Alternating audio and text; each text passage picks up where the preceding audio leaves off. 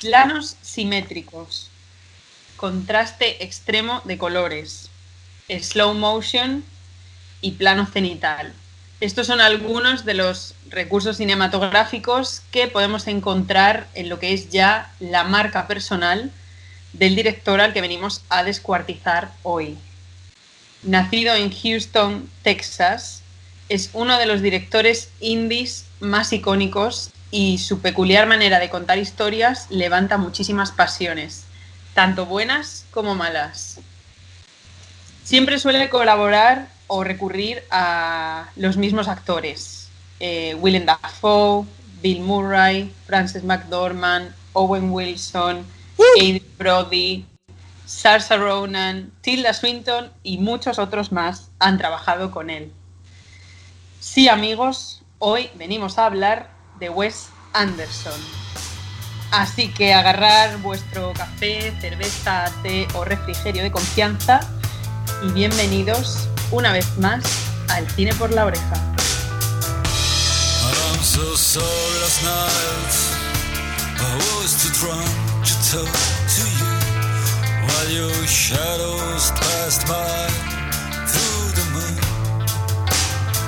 I waited for so long for you to come to me.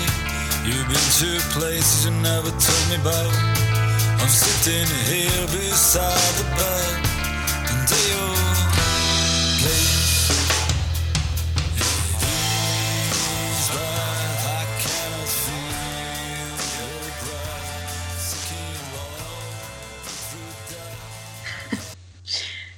through Yo voy a empezar rompiendo el hielo. Diciendo que mi relación con Wes Anderson es una relación un poco tóxica. Eh, tenemos una relación amor-odio. Eh, no, a ver, en serio, a mí lo que me pasa con Wes Anderson es. Hay cosas de él que me encantan y hay películas de él que me gustan muchísimo. Por ejemplo, Isla de Perros, que es la última, I Love Dogs es una de las películas que más me gustan de Wes Anderson, incluso una de mis películas favoritas en general. Yo recuerdo ir al cine después de haber visto el tráiler, el tráiler como que no me convenció mucho, pero salir del cine en plan, ¡buah! Me ha encantado, no sé, me gusta muchísimo la historia, la animación, los personajes, todo el tema de Japón, porque a mí me encanta. Pero con el resto de sus pelis me pasa una cosa, y es que dentro de la misma película yo tengo, encuentro elementos que me encantan y luego otros elementos que me, que digo, uy, que cursi, uy, que empalagoso, uy, que, uff, como que no. Y es porque me parece que a veces está como un poco impostado, como que él ya sabe que él es el, uno de los maestros del cine indie y sabe que hay ciertas cosas de su cine, ciertos elementos estéticos que funcionan y que son icónicos, y como que me da la sensación de que ya lo fuerza, como que es un poco postureo. Me da un poco la sensación, mm, por hacer una metáfora, de que Wes Anderson es como el mítico cantante de banda de rock que eh, se cree más indie de lo que realmente es y, ¿sabes? Y su estética la exagera y exagera los gestos en el escenario, es un poquito poser, pues eso me pasa con Wes Anderson.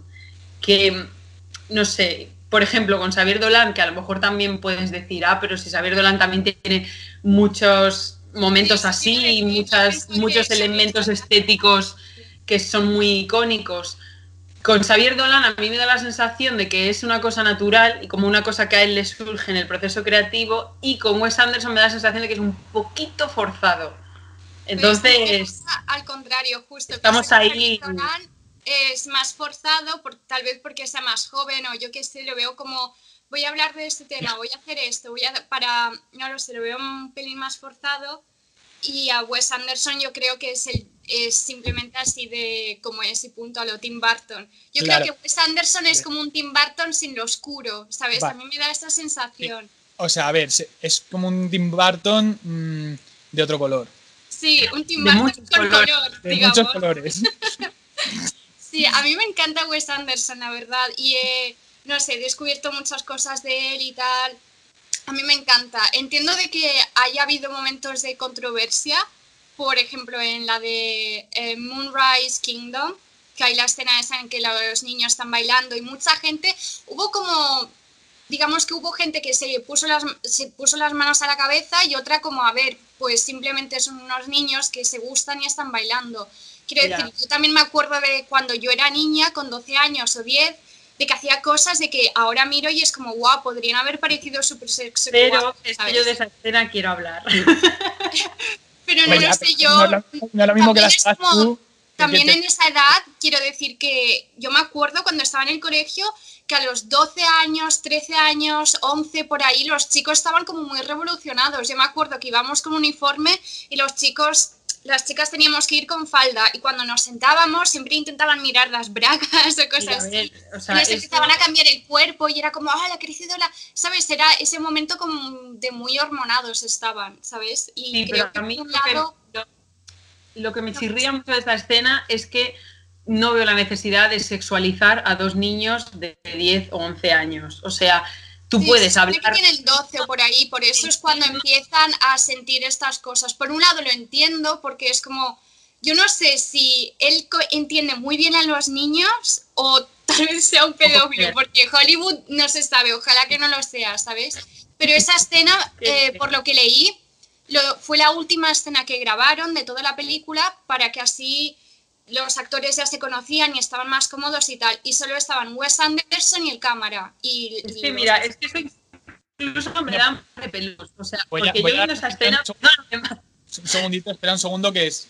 Vale, si, si Sara no, no, no, se abalanza contra mí, bueno, no puede. No, no, no, no. Intermediación. Ahora, Pon tu, tu, punto y ahora, ahora expongo yo el mío regarding esta escena. Sí, sí, sí, sí, sí.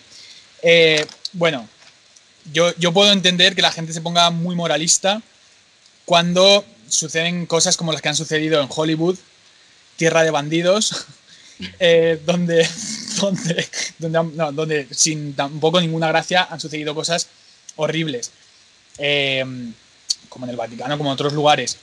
Mm, más allá de eso, la escena, en concreto, bueno, ya que estábamos polemizando sobre esta escena en particular, la escena de que se besen dos niños.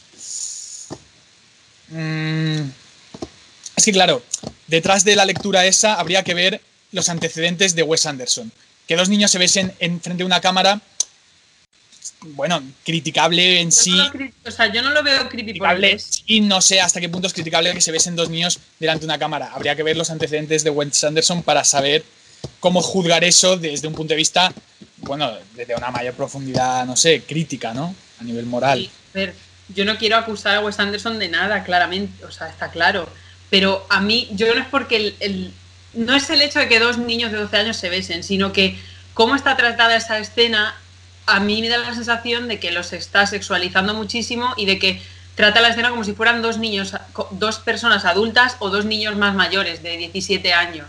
Yo entiendo lo que quiere transmitir pues eso, cómo descubres tu sexualidad, empiezas a descubrir, ay, pero mm, si beso a una chica o a un chico a lo que me atraiga, mm, siento esto, pero es que el momento en el que el niño se empalma, mm, yo estaba ahí viendo la película y me imaginaba como a Wes Anderson grabando eso en plan muy creepy, o sea, me dio mucha mucho repelús. Porque... Por eso entiendo de que haya gente de que dijese tal, no sé, yo me acuerdo porque tú comentaste esta escena y yo todavía no había visto la película, entonces cuando sucedió estaba en plan, y también había leído críticas, le leí críticas de gente de, diciendo, es que tú lo vuelves raro, ¿sabes? Porque en verdad son dos niños que se gustan y como cuando tú eres un niño y le das un pico a otro y se pone rojo. Yo creo, no sé, yo esa película me gustaría verla con alguien de esa edad. Justo tengo a mi hermano y le diré, debería haberla visto con él, pero le diré de verla y a ver qué le parece a él, ¿sabes? Esa escena, porque él es un niño de esa edad, entonces si le parece chocante o si se queda en plan, no, pues en verdad sí que hablamos de estas cosas en el cole. Sí, pero a mí no me... en aquel momento de con esa edad de sí de hablar de estas cosas y de sentir estas cosas y tal. Yo, yo entiendo que de eso se tiene que hablar y estoy súper a favor de que se hable de eso y de que, bueno, pues que los niños, pues obviamente... Eh, la sexualidad empieza a edad temprana y yo soy súper pro y a favor. Pero de tú, por, des- porque, piensas, Pero- porque piensas que hay un morbo detrás de Wes Anderson porque, a la hora de porque las la está pantalla? grabado, porque a ¿No lo te mejor parece- los- ¿no, no te parece muy ingenuo por su, por su parte que si él siente un morbo por eso esté mostrándolo de manera literal? tan abierta. No, no, no, no, sí, a O sea, él diciendo- pilladme, chicos, pilladme. Si él es consciente no, no, de que la yo no gente estoy va a acusando pensar a Wes eso, Anderson de nada. O sea, yo no estoy diciendo que Wes Anderson le ponga eso, le dé morbo, que mira, a saber, porque yo ya no pongo la mano en el fuego por nadie, por, después de todo lo que ha salido Bueno, y sigue saliendo de- del mundo Hollywood, ¿no? bueno, Pero no, lo que yo no veo necesario es la sexualizar a dos niños así de esa manera. Porque al final yo veo esa escena y me da la sensación de que es una escena, pues eso, para gente un poco más mayor, para niños un poco más mayores, como más adolescentes. Y yo pensaba en una escena de Mad Men, de la serie Mad Men, que tratan un tema parecido. La niña protagonista, que es hija de, Don Draper, del protagonista, tiene pues más o menos como esa edad, 11, 12 años. Y entonces hay una escena que es cuando ella empieza a descubrir su sexualidad y empieza a descubrir lo que es el masturbarse.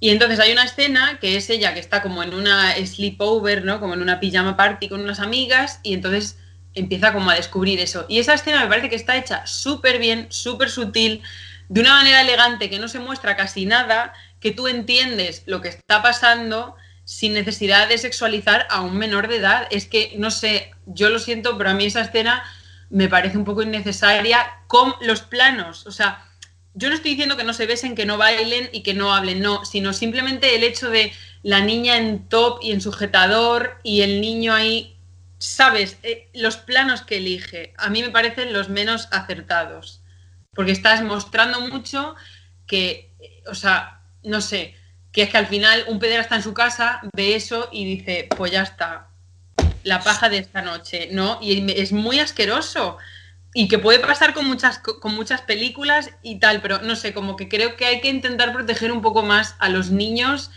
en ese sentido en el cine y no sexualizarlos tan pronto. Yo no estoy acusando a Wes Anderson de nada, seguramente que Wes Anderson mm, su intención sería pues eso, la misma que en el episodio de Mad Men, mostrar cómo los niños descubrimos con nuestra sexualidad, ¿no? Sí. pero creo que la forma de tratarlo, el- el approach fue un poco inacertado desde mi punto de vista y a mí me causó un poco de incomodidad verlo, no porque no por nada, sino porque yo pensaba en los niños, ¿no? Yo pensaba en, en- en los niños que estaban saliendo y yo pensaba en, madre mía, pero a ver, o sea, Yo no creo sé. que, no sé, dentro de lo que ha habido en Hollywood, por ejemplo, salió una película hace poco en Netflix que sí que me parece como una barbaridad, que se llama Cuties. cuál es, sí, y sí. esa sí que lo veo fatal. Esta parte puedo entender, yo también me quedé un poco, pienso como tú, Sara, de que tal vez, yo que sé, lo arrastraron demasiado la escena para mi gusto, pero no sé, no me pareció muy fuerte, pero también estoy un poco de tampoco, no lo sé, imagínate que eres el padre y todo. No lo sé, es un poco, soy un po, estoy un poco como en, en el filo de los dos lados, ¿sabes? Por un lado es, entiendo que justo en esa época empieces a tal y todo eso, y es como, bueno, pues en verdad se han dado un baño y están bailando y es como su primer beso y tal, pero no sé. Y por otro es como, mm, ¿sabes? Pero no sé, no sé. Yo es... A mí me pareció más raro, la verdad, la de... mm, eh, ay, nunca me sale el título, la de la familia. eh, Ah, Antel- The Royal Tenenbaums, sí. Sí, nunca los- lo sé pronunciar. Pues ahí se ve que hay, son tres hermanos. Una de ellas es adoptada y uno de los hermanos se enamora de ella. Y sucede ya cuando, a ver, se supone que siempre está enamorado de ella, desde siempre, pero se descubre cuando ya son adultos. Entonces dices, bueno, ya son adultos y tal y cual. Pero eso me pareció mucho más creepy que todo lo, demás. Porque hay- hay- y además dice en la película, no, es adoptada. Me, me dio como esta sensación de. ¿Cómo se llama? El que se casó Woody con Allen, Woody Allen. Allen. O sea, Hay- una película- parecía que había escrito. Woody Allen. Sí, sí, sí. Me a mí me pareció como si lo hubiese escrito Woody Allen. De, no, no, pero si es adoptada y dices, ya, macho, pero es que le has criado, os habéis criado juntos, ¿sabes? Es de sangre o no. Has pasado la vida con esa persona. Es, ¿Sabes? Y me quedé un poco de. Me encantó la película, pero esa parte me chirría mucho.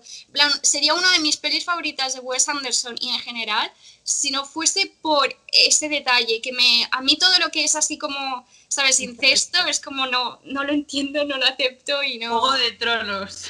Sí, no, de hecho no, no nunca he visto Juego de Tronos Pero, a porque ver, o sea- incesto y no me va nada, es como no quiero... Pero, pero, a ver, vamos a ver, chicas, una cosa, una cosa, una cosa que se nos va la olla. A ver, una cosa es que las cosas pasen en el mundo real y otras cosas es que pasen en el arte, ¿vale? O sea, lo que tenemos que también saber separar es cuando estamos juzgando algo que ha sucedido en la vida real o cuando un artista a veces intenta plantear lo que significan las cosas, está planteándolo de una manera artística, no está eh, fagocitando que eso suceda. Entonces No, hay que pero lo- para mí como que lo romantiza un viendo. poco, ¿sabes? hay que saber leer lo que estás viendo. Es como si dices, no, Tarantino, hay violencia en sus películas. A ver si esto lo va a ver un asesino y va a matar a alguien. Y dices, joder, tío, tampoco mm, me fastidies, hombre, que no es que él esté diciendo, podéis matar en la vida real, por lo tanto mato.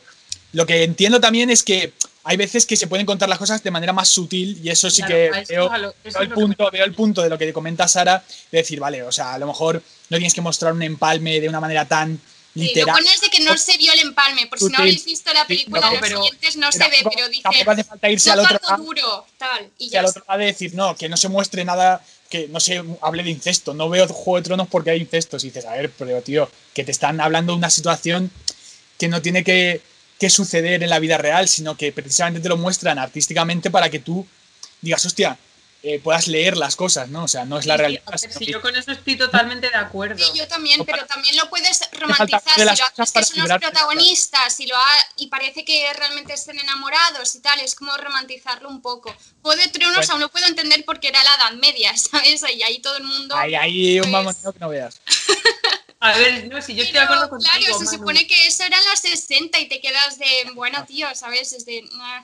Es eso de romantizar. Me pasa un poco con Lana del Rey, que me encanta, pero en sus canciones, por ejemplo, como que romantiza el hecho de que su pareja la pegue. Y dices, a ver, tía, ¿sabes? En plan, me encantan sus canciones y sus letras y todo, pero si te pones a analizarlo, lo romantiza un poco. Igual que Wes Anderson, a mí me parece que romantiza un poco lo del incesto aquí, ¿sabes? Pero quiero decir que es una película chula y está, pero sí, pero entiendo el punto que tú dices, Manu, de que sí, obviamente en el arte, pues el arte no debería tener límites y si quieres tal, pues lo coges o lo dejas, ¿sabes? En plan, a mí me da cosa, pero entiendo que a otra persona diga, pues no pasa nada porque es ficticio, ¿sabes? Sí, o sea, Claro. sí, yo creo que ahí estamos los tres de acuerdo. Yo estoy Ey. muy de acuerdo con lo que tú dices, Manu, pero mi problema viene en cómo lo plantea, en cómo Vale. lo cuenta. O sea, Vale. puedes contar el tema del incesto perfectamente, pero no hace falta romantizarlo, como dice Grace, o en mi Sí.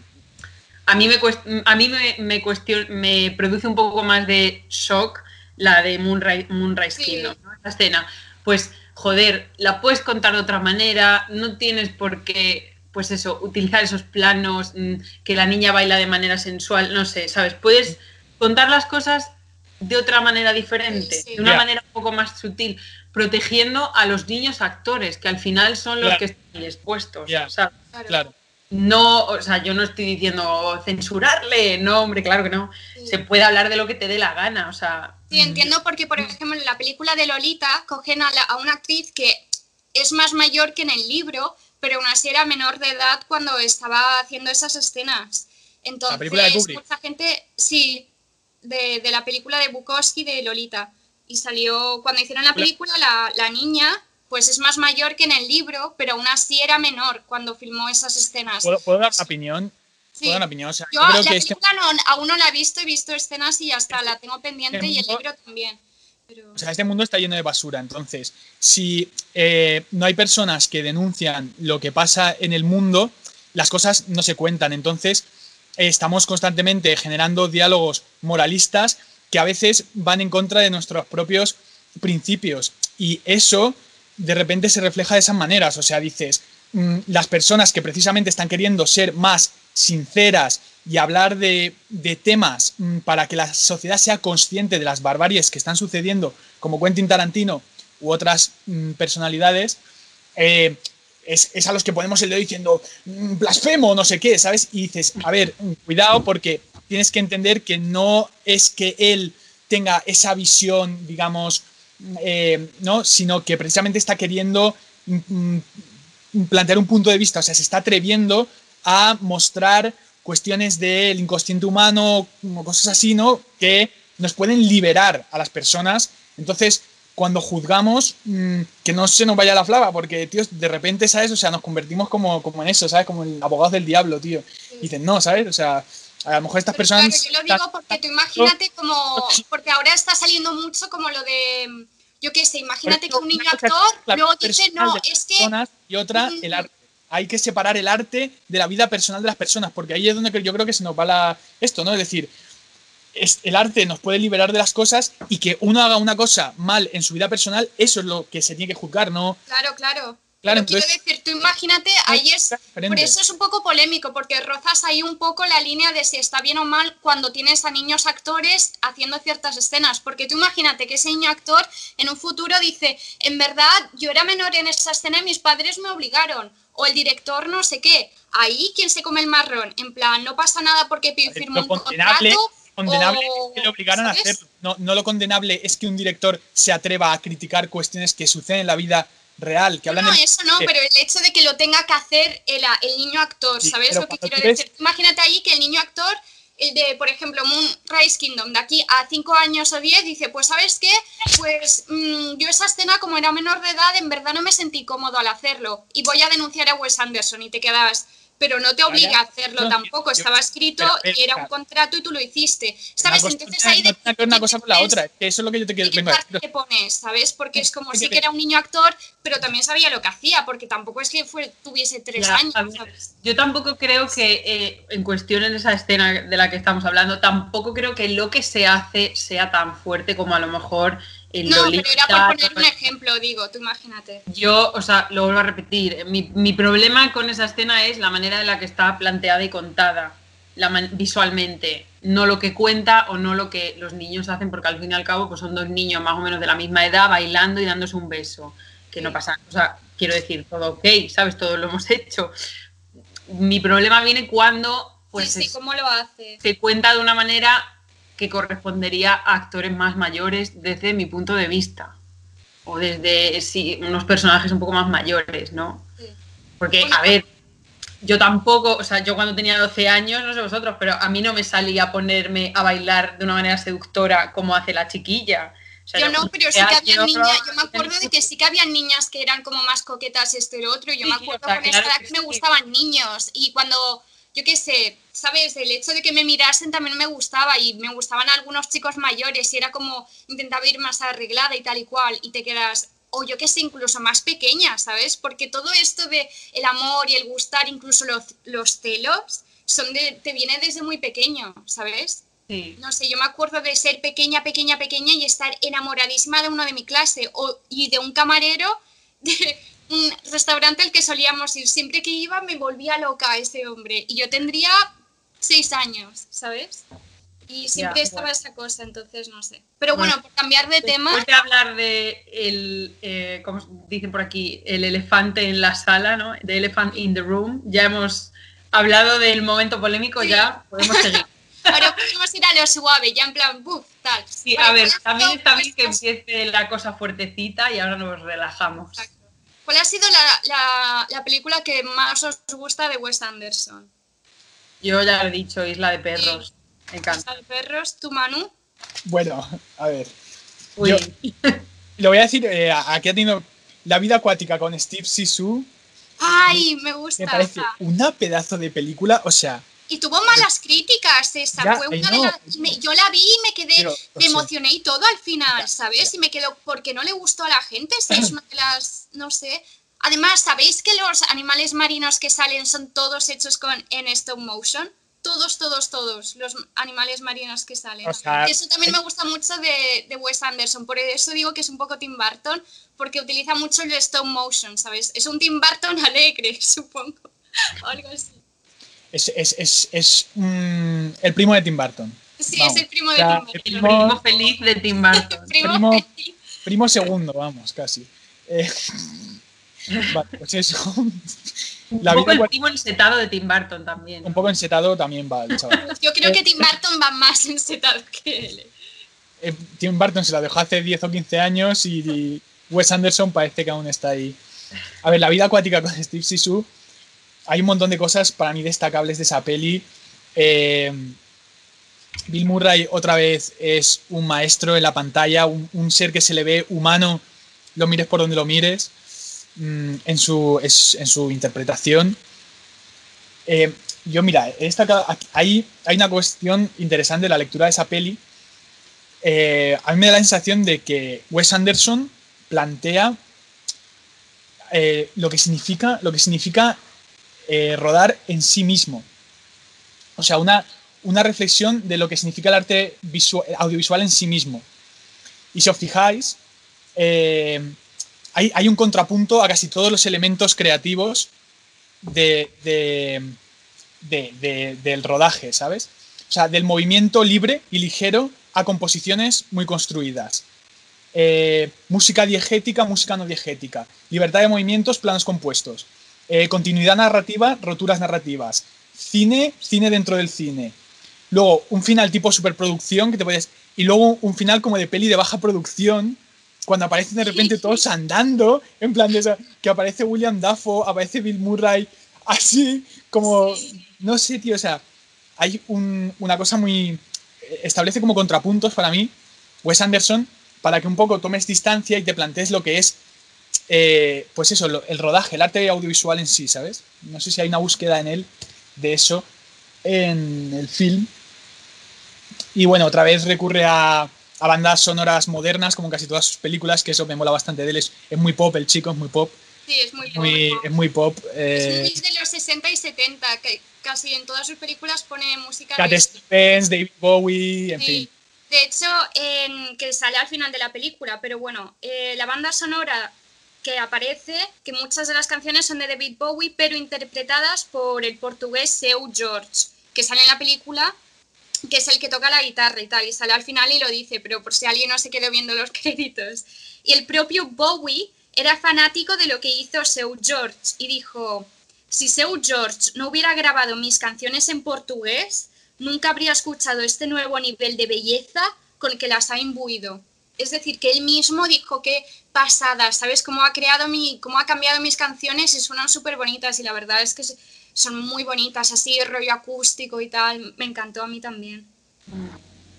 A mí me gustan, me gustan mucho las películas de animación de Wes Anderson, porque creo que lo que me empalaga en una película de personas humanas, ¿no? que a lo mejor me resulta como, uy, esto es demasiado. Por ejemplo, el Gran Hotel Budapest es de las que más Mm, subida de azúcar me ha dado. Ay, a mí me encanta, es mi favorita. Inyección de insulina para Sara. El viaje de, insulina Esas dos, uf, me Pero, por ejemplo, en Fantastic Mr. Fox y Isla de Perros, al ser animación, como que a lo mejor mi cerebro lo tolera mejor, ¿no? Entonces, como al ser un mundo de fantasía y animación, pues la verdad es que son las que más me gustan y, y me encantan, o sea, me gusta mucho eh, Wes Anderson haciendo animación. Me parece que tiene mucho talento y me gusta muchísimo. Y de verdad que Isla de Perros para mí fue el descubrimiento del 2018 porque yo iba con cero expectativas y cuando salí del cine me encantó. O sea, me flipó.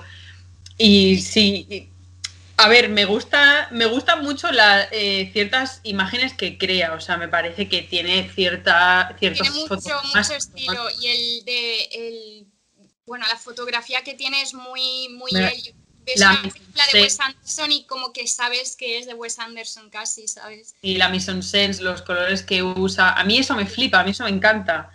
Mm, incluso, no el sentido del humor que utiliza a veces, pero a veces me parece que lo lleva mucho, mucho, mucho al extremo que a lo mejor en otros directores, como he dicho antes Xavier Dolan, o por ejemplo Tarantino, que fíjate tú que de repente explota una cabeza y la sangre es súper roja, no me causa, o sea, me encanta, pero con él, no sé por qué, tendremos que tomarnos un café un día y, trabajar nuestras diferencias.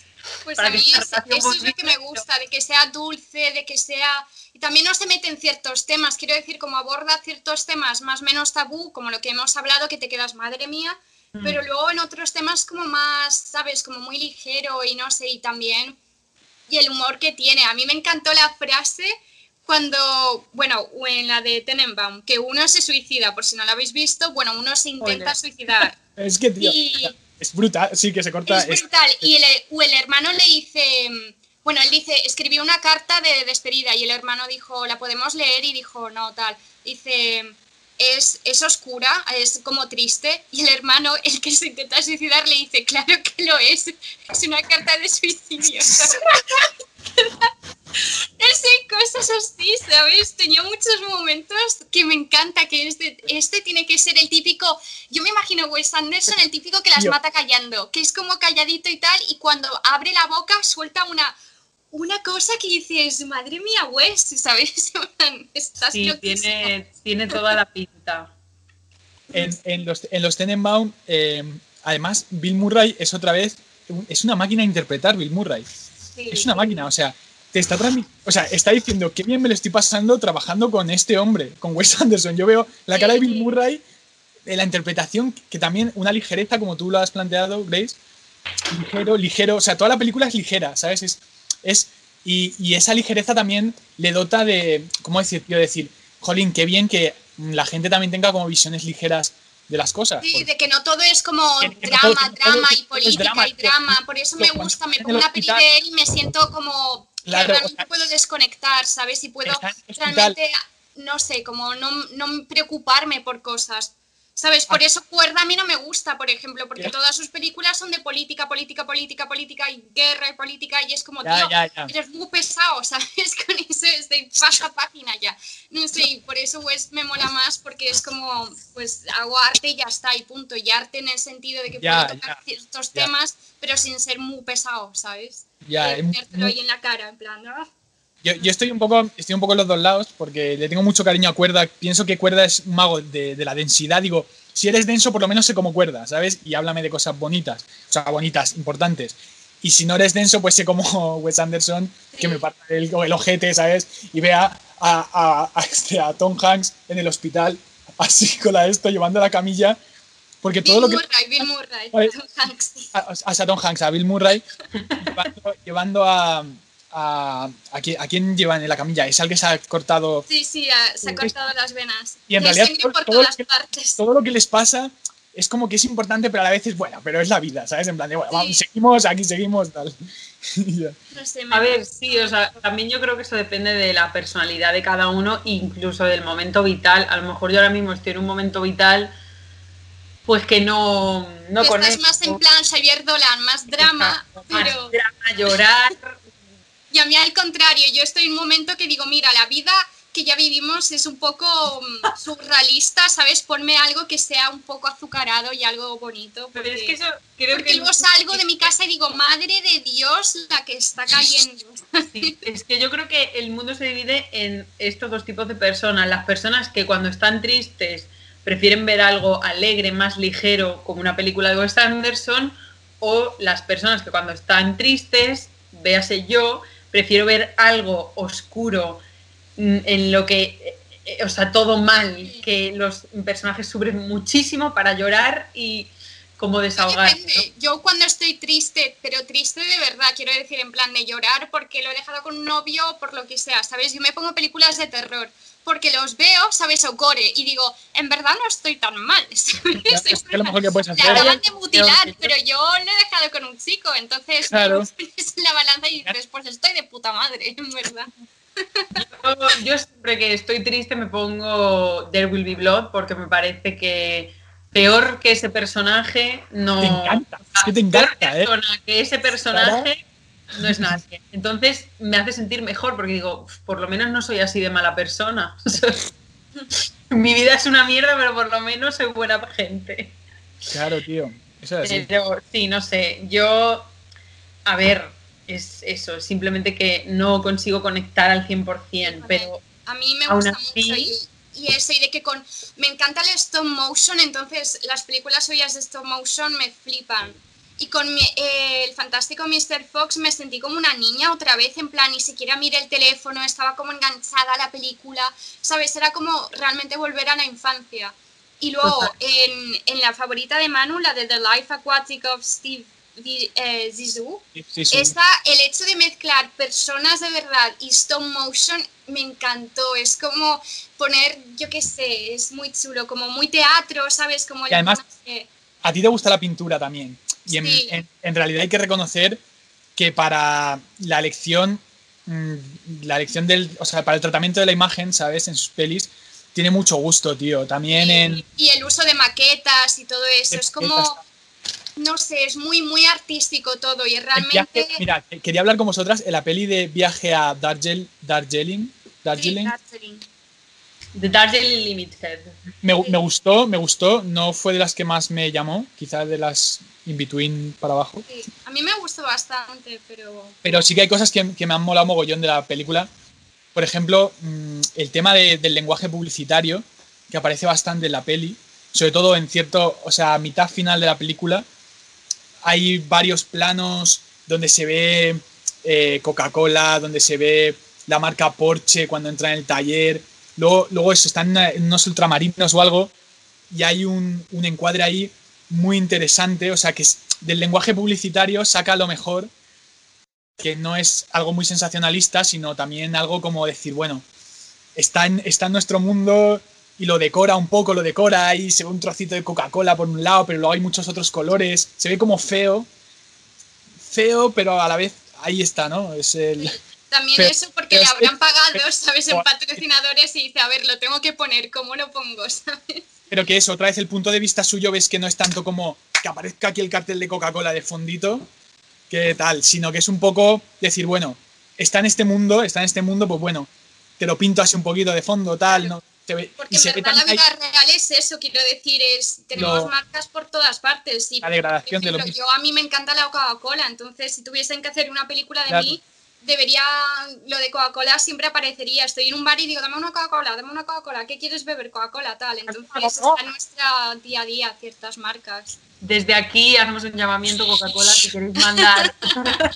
si queréis A mandar. ver si nos eh, patrocinan, por favor, Coca-Cola. si Mira, yo os voy a contar ciertas cosas, ciertos facts de cada película y tal. Como lo último que hemos hablado es de Darjeeling Limited, pues voy a hablar de eso súper rápido. Y a ver, que por ejemplo el personaje de Owen Wilson se puso una lima en el zapato para que así pudiera cojear toda la película de manera natural.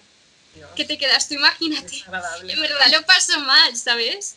Y Anderson nombró a los tres hermanos en honor a tres personas que Anderson admira. Francis, Jack y Peter. Y llevan el nombre de Francis Ford Coppola, Jack Nicholson y Peter Bogdanovich. El Peter este no lo conozco, Peter ¿vosotros? Uf, He oído hablar. Yo Ford Coppola sí, claro, y Jack Nicholson también. Pero bueno. Eh, Adrian Brody y los hermanos Wilson, porque por si no lo sabéis, los otros dos son hermanos de verdad, en la vida real. Es verdad. Aplicaron su propio maquillaje para The Darjeeling Limited. Que por eso me gustan las pelis de Wes Anderson. Lo veo como que realmente todo es un poco en plan hippie, muy como. si Sí, tío. una película indie, ¿sabes? Como que tiene ese espíritu, aunque le den mucho dinero, Sí. porque algunas sí que tienen un budget importante, como el, el Gran Hotel Budapest, pero aún así, no sé, tiene como esa esencia, ¿sabes? De los principios del cine o, o cuando no Sí. tienes tanto dinero, como, bueno, pues indie, ¿sabes? Claro, eso, tío. Eso también lo que hablamos de decir que no parezca también a, a veces tan manufactured, Sí. ¿sabes? Manufacturado, sino decir, no, es que el tío está disfrutando de, de hacer la historia esta también, ¿sabes? En donde- sí. Y luego cosa- dos cosas más. Que tiene Lo que habéis dicho de marcas y tal, lo, ¿Eh? lo que dijiste, Manu, de marcas, pues justo es gracioso porque el equipaje que aparece en Darjeeling Limited inspiró una línea de ropa y accesorios de viaje, en plan maletas y todo eso, y inspiró a una marca para crear su, su business. Y la marca se llama Very Troubled Child. Entonces, si os mola el estilo de ropa que llevan en la película y las maletas y todo eso, pues podéis pareceros a los personajes porque hay esta marca, The Very Troubled Child. Es que eso te iba a decir, creo que ahí coincide con Sofía Coppola, creo que tiene muy buen sentido de la moda también Wes Anderson. Bueno, Porque- hizo para Prada una cosita, ¿no? Exacto, I- igual que Sofía Coppola ha hecho mm, varios cortos para, para Prada y ha hecho cortos mm, y ha dirigido campañas de moda igual que, que Sofía Coppola. y me parece que tiene mucho gusto por la moda y que mm, a mí me gusta muchísimo eh, la estética que utilizan los personajes, eh, la manera de vestir, no sé, eso sí que es una cosa que me encanta de él. Es la moda, ¿no? Digamos. Sí, sí, Una bueno, moda que- en plan hipster, porque por ejemplo, Hipster, todos hipster. sus, la mayoría de sus personajes, si os habéis fijado, tienen el, pantalón corto, como de que no, es- no le no, como por encima de los tobillos, ¿sabes? Y, Pero- y según parece, él lo hace así porque dice que le gusta. En plan, no hay ninguna razón. Y él incluso va vestido de esa manera. Dice que me gusta, ¿sabes? En plan, me lo aplico a mí mismo y a mis personajes. Entonces, todo lo que es moda, ¿sabes? Él lo tiene como bastante metido en la cabeza, creo. Y el rollo en plan sesentero, setentero, le mola Sí, mucho. te eh, gusta, el modo ropa. también chandalero de los 70-80, ¿no? Que a mí también me gusta mucho ese rollo. En los, en los, en los Tenenbaums, en los Tenenbaums, Claro, Ah, es, sí. es O sea, aparece el padre con, los dos, con el chándal de Adidas rojo, yo, yo es que, o sea, eh, digo, tío, esto, yo quiero llevar a mis, a mis hijos así, porque yo tengo un chándal, tengo un chándal todo verde, tengo un chándal Adidas todo verde, y si tengo, si tengo dos hijos en el futuro, pues mm, quizá les pillo un par de chándals Adidas verdes, y nos vamos los tres a los sitios así, ¿sabes? O sea, nos vamos, no sé, al McDonald's o nos vamos al así, ¿sabes? Con, con los chandelitos verdes y tal. Es una, il- una pequeña ilusión, tío, llevar a tus hijos así, ir tú igual, ¿sabes? Sí. A mí me parece, Tener un mini tú tiene que ser una pasada. Ir vestido igual. Y luego, ¿habéis visto la de El Hotel Chevalier? Porque yo la vi y pensaba que era una película y acabó en plan súper pronto y me quedo, uy, y no es un corto, la de Hotel Chevalier. A ver, no pasa mucho, en plan se ve un personaje y luego Natalie Portman también aparece y nada, se están besando y poco más y tal. Pero el caso es que el Hotel Chevalier no fue escrito como un prólogo de The Darjeeling Limited, que lo es, ¿sabes? Pero la idea no, no era esta, la original. Sin embargo, Anderson se dio cuenta poco después que el personaje de Jason Star... Ay, no puedo pronunciar ese yo tampoco nombre. puedo pronunciar ese nombre. Schwartzman. Eh, Bueno, el- Schwartzman, ¿no? sí, Jason Schwartzman o algo así, que es el protagonista de Rushmore. Schwartzman. Ese se parecía mucho a uno de los protagonistas de una película que estaba escribiendo, que es la de Darjeeling. Y entonces reposicionó el personaje de Jason con la misma persona, uniendo a Chevalier y ya Darjeeling en el mismo universo cinematográfico. Y de hecho, Natalie Portman aparece en, en Darjeeling también. Entonces, él básicamente él hizo el corto de Hotel Chevalier Natalie cuando Portman lo parece estaba haciendo, se dio cuenta de que el personaje principal de Hotel Chevalier se parecía mucho a uno de los personajes de Darjeeling. Dijo, pues mira, voy a hacer que se unan, ¿sabes? Las dos cosas tengan sentido. Y... y Eso es una cosa que me llama mucho la atención de él también y es que ha seguido haciendo cortos. O sea, Sí, sí. ya sea para campañas de moda o lo que sea, pero el último corto que ha hecho creo que fue en el 2016, que es una cosa que me llama mucho la atención porque parece como que los directores una vez que ya pegan el boom, los cortos ya nada, todo el Ya, mundo se acaba hace- el rollo. Ya, claro, eso- hacer eh, largometrajes y hacer series, Series. pero nunca es muy raro ver a un director así ya consagrado con cierto nombre que siga haciendo cortos. Y Wes Anderson sigue haciendo cortos. Y eso es una cosa que me llama mucho la atención, la verdad. Yo creo que eso significa de que realmente le gusta el cine, le gusta dirigir, le gusta escribir, como que vive por ello, ¿sabes? Porque no creo que ya lo haga ni por dinero ni por fama, sino que realmente es una persona que dice, es que me encanta el cine y, y me encanta hacer todo lo que tenga que Digo que simplemente el formato corto a él le funciona, le gusta, le motiva y se siente Y cómodo. empezó con ocho años, igual. Esto me recordó tanto a Spielberg porque fue lo mismo. Empezó de niño con una cámara eh, Super 8 y a Chica Super 8. Y el primer corto que hizo, que él recuerde, dijo que se llama The Skateboard 4. En plan, el skateboard 4 o 4 skateboard.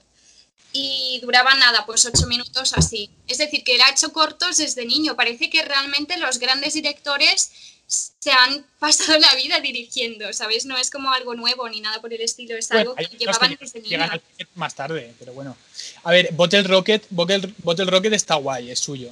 Es la Sí. primera que Tanto, hizo. La primera. tanto el short film, que elige el blanco y negro, pero la fotografía la verdad es que es estupenda. Y, y luego eh, la peli, que es a color. No sé, por, no sé por qué el corto es en blanco y negro y la peli es a color, porque me parece un cambio muy, muy importante, muy sustancial, pero bueno. Y, pero es, es- yo creo que es de mis pelis favoritas suyas. ¿eh? Si tuviera que destacar dos, a lo mejor la vida acuática de Mr. Sisu, sí, ¿vale? Y Ladrón que roba otro ladrón, la de Bottle Rocket. Sí. La- lo que es la peli en sí. Escribió es con Owen Wilson. Se que y la escribieron juntos, esa. Con Noel Wilson, que también se sale en la interpretación. Sí. Y, de hecho él no quería, él no quería partir, él no quería ser actor, pero como que al final se metió, ¿sabes? Porque lo escribió con Anderson, con Wes, y Sí. también se metió actor y fue como pues su primera película, creo. En plan, fue lo primero que hizo. Sí, Owen Wilson es como una persona que me hace mucha gracia. Simplemente, es, o sea, simplemente se sienta en un sofá, no dice nada y ya me hace gracia. Es una panzada, tío. A mí es me una encanta Owen Wilson. Y lo de wow, que aparece un mogollón de vídeos de él diciendo wow, wow, wow. Además tiene como una voz muy nasal, entonces Sí, es como que hace mucha gracia. Tiene una voz súper nasal y cuando Ah. interpreta está todo el rato, o sea, está como un chiquillo pasándoselo súper bien. Sí, Está, está como poniendo morritos todo el todo rato. el rato en, en la Sí, es verdad, ¿eh? Bottle Rocket está haciendo así. Yo, madre mía, tío. A mí me encanta reía Wilson, porque no podía más digo, madre mía, este tío. Pues- tándem, ¿eh? Eh, Sí, sí. Me Wilson- parece un tío súper, no sé, súper majo y tal. ¿Sabéis que se intentó suicidar hace unos años? Porque salió, eh, no me acuerdo ahora la actriz, una rubita, delgadita, bueno, que casi todas en Hollywood. Bueno, una creo que se llama Kate, Kate algo, no me acuerdo ahora. Kate Eh, Hudson puede ser. Kate Hudson, sí, Kate Hudson. Pues salían juntos y Kate eh, lo dejó. Y él estuvo tan triste que se intentó suicidar. Imagínate. Flipante. Y también era porque no se sentía cómodo en ese momento de su vida porque solo lo metían en comedias. Y él, la verdad, lo vi en una película que lo hablé el otro, bueno, en el último podcast, que es Bélica, que es algo en, en la, fil- en la línea enemiga o algo así. Y aparece él haciendo un drama bélico y lo hace súper bien. Y es como se sentía que eso, que lo único que le daban es comedia y La como que, yo puedo hacer más que esto, ¿sabes? Pero no me, no me dan oportunidades. Y le dio la bajón y casi se, pues por poco nos quedamos sin Owen. pues sería, sería, bueno, eh, una- sería una Se ve lástima. que ¿eh? tiene que ser una persona bastante más sensible de lo que pensamos, porque, porque yo, por ejemplo, que el hermano, lo que leí del hermano lo leí hace, hace poco, la verdad. En una entrevista que Kate Blanchett eh, hizo de él, porque hicieron una película juntos que están en un hotel y hay gente que los intenta matar. Que justo salió a la vez que la de Strangers o algo así. En plan, dos películas que tienen algo que ver y tal. Y según parece, el hermano de Owen Wilson, no me acuerdo ahora del nombre, Luke, Luke. creo. Llama Luke, ¿no? Luke Pues Wilson. se ve que es un cap. En aquel entonces, estoy hablando de hace 10 años, puede que ahora sea fantástico y maravilloso, pero en aquel entonces era un poco capullín y decía que se había acostado con no sé cuántas, que esto, que lo otro, era como muy chulito. Y yo me imagino eso, como Luke como más tipo duro y chulito y como Owen como más reservado y más dulce, ¿sabes? Además, joder, si por amor te intentas suicidar, tienes que ser una persona bastante sensible, Sí. ¿sabes? Sí, lo que hablábamos, no sé en qué podcast lo hablamos, que al final las personas que parecen más alegres son las que más tristes Sí. están, ¿no? Sí. Las personas que más comedia hacen son las que han pasado por más momentos duros en su vida. Nuestro querido Robin Williams es, ya es- es un Un ejemplo de ello. Es un ejemplo, Un sí. hombre O que se Gila. moría por hacerte reír y que luego se moría por hacerte reír y luego de puertas para adentro pues está pasando mal realmente. Entonces, Sí, bueno, o algo podremos aprender de. Gila, ¿no? Por ejemplo, Gila, el gran Gila. eh, Sí, sí, sí. Sí. Bueno, por, por acá es que Sí, no nos sé. volvemos así. Pongamos más azúcar, más azúcar. Eh, la de Boctel Rocket, lo que leí es que se basó en las experiencias de la vida real de Anderson y de Owen Wilson. Al compartir apartamento, Anderson y Wilson tenían una ventana defectuosa y después de hacer demandas en vano para que lo arreglaran, decidieron irrumpir en su propio apartamento y robar artículos para denunciarlo a la policía, pero su plan falló. Aunque de ahí salió la inspiración de crear Battle Rocket. A mí me pareció muy fuerte porque no me imaginaba que Wes Anderson sería capaz de algo así, ¿sabes? Pero es que tú fíjate, tú fíjate de lo que habla la, de lo que habla la peli en verdad es eso. O sea, son tres chavales, básicamente, que podrían, que podrían no pasarles nada y están haciendo una serie de, de chorradas que, que les están arruinando la vida, que a uno le meten un año en la cárcel. Un año, ¿qué es eso? Que te meten un año en la cárcel que si te meten, que te metan bien, ¿sabes? Que te metan... En fin, lo digo de broma.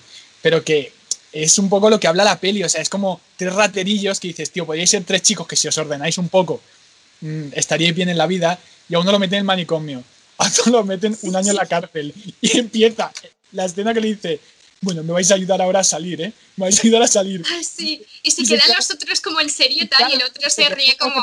No, vaya.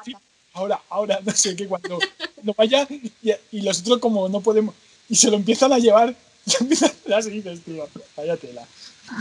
Es genial. Es lo que veo que habla la peli, en plan de tres chicos que, que en plan de que no hagas el tonto, que no hagas tonterías, tío, que, que te centres Y un que poco. te centres un a lo poco. mejor tu vida se mejora un poco, que no seas tan escéptico como para hacer tanto el tonto, ¿sabes?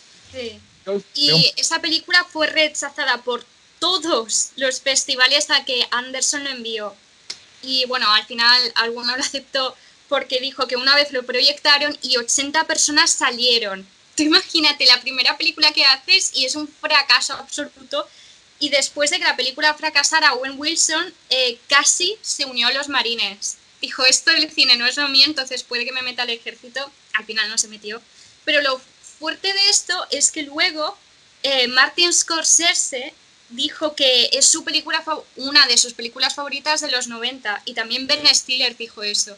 Entonces te quedas como, no sé, que es curioso como que eres nadie y de repente lo eres todo, ¿sabes? O alguien dice, pues esta me encanta y es Scorsese, ¿sabes? Y puede que tú que no sepas nada del cine dices, pues no me gusta nada, o no sé, que es No, curioso sí. cómo funcionan los gustos y el y Hollywood. Yo creo que también eso demuestra que los comienzos son duros para todo el mundo y que, por desgracia, en el mundo del arte, ya sea cine, pintura, música, mm, cualquier cosa, interpretación, eh, creo que es muy duro el comenzar y es muy duro empezar y es muy duro hacerse un nombre, ¿no? Y que simplemente pues hay que apechugar y hay que seguir para adelante y, y aún así lo mismo ni siquiera consigues eh, vivir de tu arte, ¿no? Que yo creo que es el objetivo de casi todo el mundo. Bueno, hay gente que tiene el objetivo que simplemente quiere hacerse famoso y ya está.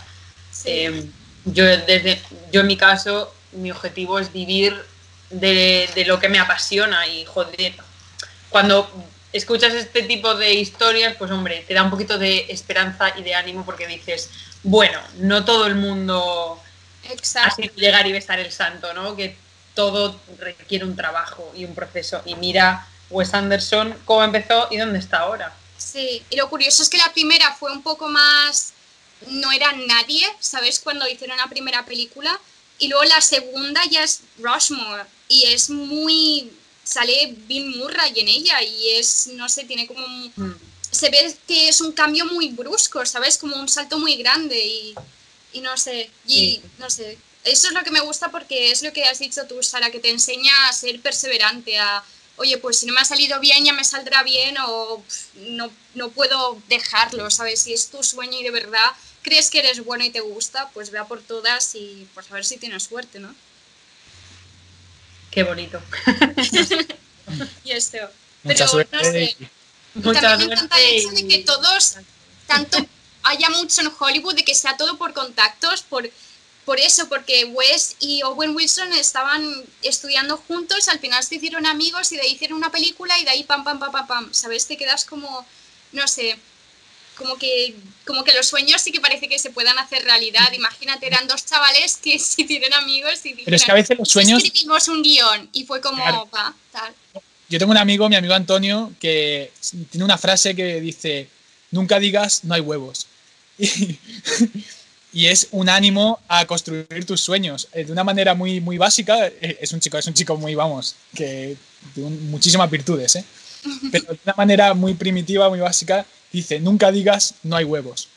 Y yo, mm, ¿cómo es? Eh, apoyo, apoyo mm, su, su visión de decir, o sea, de que saques ánimo para hacer las cosas, tío, y, y construyas con tus amigos, en plan de buen rollo. Cuando haces las cosas de mejor rollo, es cuando mejor te Yo creo que salen mejor. Sí, O por lo menos, aunque no salen bien, tú te sientes bien, que Claro, eso es que al final importa. eso, sabes, quien va ansioso, en plan, es como en como en la peli de David Lynch de Mulholland Drive, en plan, la, la tía, la, chi- la chica, la chica que se va a, a allí a Hollywood y vas a conseguir un papel y te vas ahí a productoras a hacer castings de manera y si no lo consigues ya empieza el drama en tu vida porque se construye las cosas poco a poco con un amigo que escribes, que tal, que a veces Claro. así quizá crece antes la cosa de manera más humilde que si vas ahí a por todas, ¿sabes? No sé. Bueno, eso que yo creo que cosa también- de cada uno, ¿eh? De cada uno, que tampoco... Y luego como se conocieron también- me parece gracioso porque se ve que Owen Wilson es así como muy campechano, muy majo, porque Wes dijo, nos estábamos inscribiendo en clases y comenzó a pedirme que lo ayudara a averiguar qué debía hacer, como si nos conociéramos, como si alguna vez hubiéramos hablado o supiéramos los nombres del otro. Casi siento que estaba dando por sentado que sí nos habíamos conocido, pero que no me acordaba. Tú imagínate, Owen Wilson empezó a hablar como si fuesen amigos de toda la vida y, Ya. y fue así como, no sé. Yo me imagino a Owen bastante majo, la verdad. Plan, Si saliese algún escándalo de él, sí que estaría muy chocada, porque es como no me lo veo, ¿sabes? Es de los pocos de Hollywood que digo la verdad, no, no me lo imagino mala, mala gente.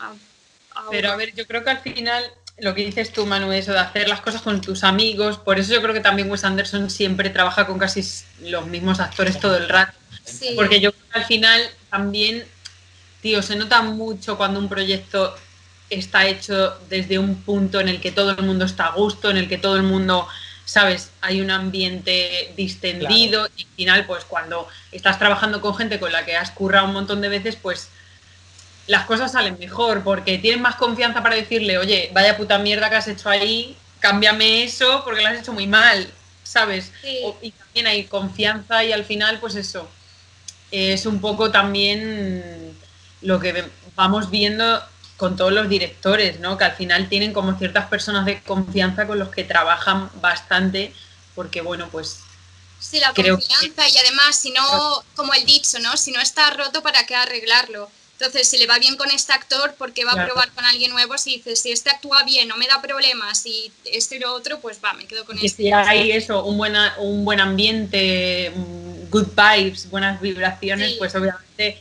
eso se nota en la pantalla luego. Aunque Y estés lo que vi, todos viven en comunidad. Cuando hacen una película, nunca tienen cada uno su caravana y viven separados, sino que Wes quiere que todos vivan juntos en un hotel o en una cabaña o donde sea que estén filmando. Y los actores dicen que se sienten como si fuese un campamento de verano o, o una escuela o algo así, porque todos están muy unidos, ¿sabes? Y eso también me da la sensación de que es muy indie, ¿sabes? El hecho de que Claro. aunque tuviese presupuesto, dice, ¿qué caravanas? ¿Sabes? En plan, uno para cada uno, ¿qué es esto? ¿Sabes? En plan, no, no, vamos a vivir todos juntos, a compartirlo todo y a conocernos, ¿sabes? Y Claro, creo que es eso es que también mola y hacer eso también con el, no solo con los actores, sino con el personal que trabaja, que también, ¿sabes? Pues eso mola y no sé, mm, eso es lo que mola del cine independiente, ¿sabes? Que al final sigue siendo personal y no es tan impersonal como a lo mejor llegar a el set de rodaje de la última de Marvel y que haya 500 personas en- trabajando Es ahí. que no obviamente conoces, que no tal. Las 500 personas. Al final es ante un estos ambientes me, persona. me, me puede. O que una productora me esté diciendo, nos tienes que tener para marzo de no sé qué, haberme entregado el tal, no sé qué, entregar el cual. Ya ves. Y tener esa presión. mm, me- digo, es que vale que, gano, que me embolso un millón de pavos por hacer esto, pero, jolín, macho, mi, mi, mi, mi energía y mi espíritu están machacados. El Ya. cuerpo, de que tienes que tener este cuerpo perfecto durante X años, te- tienes que estar con nosotros X años. Es decir, olvídate de hacer planes en otro país, olvídate de tal, porque estos actores han tenido que estar, que 10 años en Marvel o algo así, en plan ahí... Sí, han sido 11 años, creo. creo. Ahí tú imagínate, en verdad, sí, es lo que ha dicho Manu, te engrosas mucho dinero, pero ¿a qué precio, no? Porque también Sí. no puedes, yo que sé, estás fuera de tu casa todo el tiempo, no puedes comer lo que te apetezca porque es de, no, es que tengo que rodar y tengo que tener un cuerpo de 10 durante 7 años. Y es de, joder, macho, en plan, tomate un helado de vez en cuando, no sé, Mm. ¿sabes? Y al final hay grandes, hay ¿eh? Franquicias que, por ejemplo, no sé qué actor era que decía que en una de estas de Star Wars, la de Rogue One, que el set era como muy independiente y que les sorprendió que de una gran franquicia de Star Wars el set pues no había tanto equipo a lo mejor, ¿no? Y que pues es que yo creo que los actores se sienten más cómodos así, sinceramente. y creo que así también pues surgen las mejores interpretaciones. Sí, y que al final tú imagínate, vas a ir a una película y sabes qué actores van a salir y es de, ¡buah, este me cae bien! No sé qué. La experiencia también para ellos tiene que ser, imagínate los, los hermanos Olsen, ¿sabes? En plan, ¡uy, los Olsen! los, hermanos Olsen, los hermanos, Olsen. En plan, de decir, Jope, he escrito una un, guion, vas a aparecer en él, yo también, y hacemos de mejores amigos, en otra hacemos hermanos. Es como y todos, ¿no? Porque al final todos han trabajado todo el rato como con todos, todos los que he dicho al principio. Y que además estoy súper emocionada porque, mira, esto sí que es una cosa que, mm, que me encanta de, de Wes Anderson y es que en su la última película que por el COVID-19 no se ha podido estrenar el año pasado y todavía no se sabe cuándo se va a estrenar porque en fin, todo es una mierda.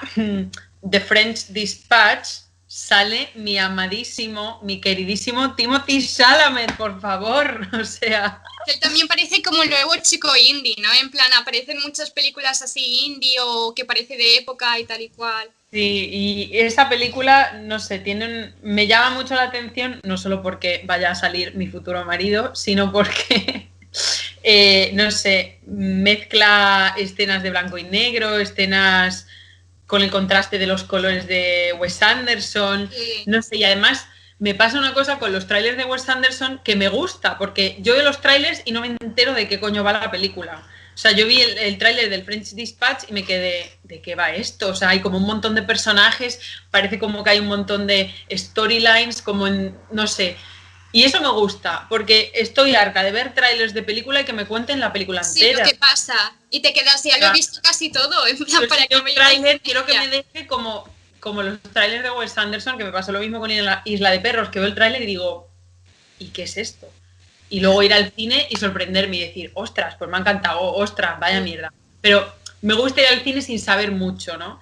Y bueno, está Manu calentando por la banda. para tomar la revancha en el quiz de todos los domingos de nuestro podcast, cuando no tenemos invitado, claro. Entonces, bueno, hoy, em, a ver, voy a coger un papel aquí para ir anotando los puntos, para hacer el recuento luego. Hoy el quiz son todo preguntas de Wes Anderson, chicos. Y además, como siempre, hemos hablado un poco de algunas, así que vamos. Vamos para adelante. Manu, ¿estás ready? Estoy preparado. Are you ready? Yes. Genial. Bueno, vamos a ver, vamos a ver. Primera pregunta. ¿Qué actor ha aparecido más veces en las pelis de Wes Anderson? ¿Para quién va? ¿Para Manu o para.? Ay, sí, perdón. Pues ah, que empiece Manu, ¿no? Que le damos. Vale. Damos ventaja. vale, ventajismo, ventajismo. Venga, vamos, vamos, Manu. Em, ¿Qué actor ha aparecido más veces en las películas de Wes Anderson? ¿Owen Wilson, Jason Schwartzman o Bill Murray? Owen Wilson. No, Bill Murray. Pero, bueno, no pasa nada, no Yo también pensaba que era bueno, Owen Wilson. sí que no ha aparecido en una ¿eh? película. ¿En serio? ¿En serio? vale, vale, vale. Sé que Bill Murray no apareció en la primera. Seguimos, seguimos. Ah, y Owen Wilson no ha aparecido en la última. Ni. No lo sé. Eh, me encanta creo, creo que por una. El meme, de los, el meme de las ecuaciones ahora mismo. Sí, sí. eh, ¿Cuántos Oscars ha ganado Wes Anderson? Chan, chan, chan. ¿Yo? Sí, claro. Ah, tengo que decir, tengo que decir un número al azar. No, no, no, te estoy dando las opciones. Tres, seis o cero. Creo que cero. Creo que ha estado nominado, pero no ha ganado ninguno. Correcto, cero Oscars. Cero unidades de Oscars para que luego ves que los Oscars, a mí no me gustan nada los Oscars, la verdad, hace mucho tiempo que... Vamos a, ver. cuando Jennifer, a mí dejé de ver los Oscars, te lo juro, cuando Jennifer Lawrence ganó un Oscar. Dije, Totalmente de acuerdo. Pero bueno, ya, ra- ya rajaremos de la Jenny. en ya rajaremos de ella. Pero sí, y además, inciso, un, un pequeño inciso. Estoy muy indignada con que Emily in Paris, que es un truño de serie, esté nominado a los Globos de Oro. O sea, hasta luego, se nos ha ido la perola. A En mí hay muchas cosas Hay- que hay pues, como directores esta que han- ha salido y otras no, o tal. No sé, lo de los Oscar es que lo que mucha gente Es no sabe, que relativo. yo miré, es relaciones y ya está. Es como si fuese algo político, de que tienes que ir a academias, tienes que ir a, a directores, tienes que ir a productores, tienes a que hacer un mogollón de cosas de ese tipo. Y luego vi en una entrevista que no dieron los nombres de quién era, pero era gente que estaba metido en los Oscars.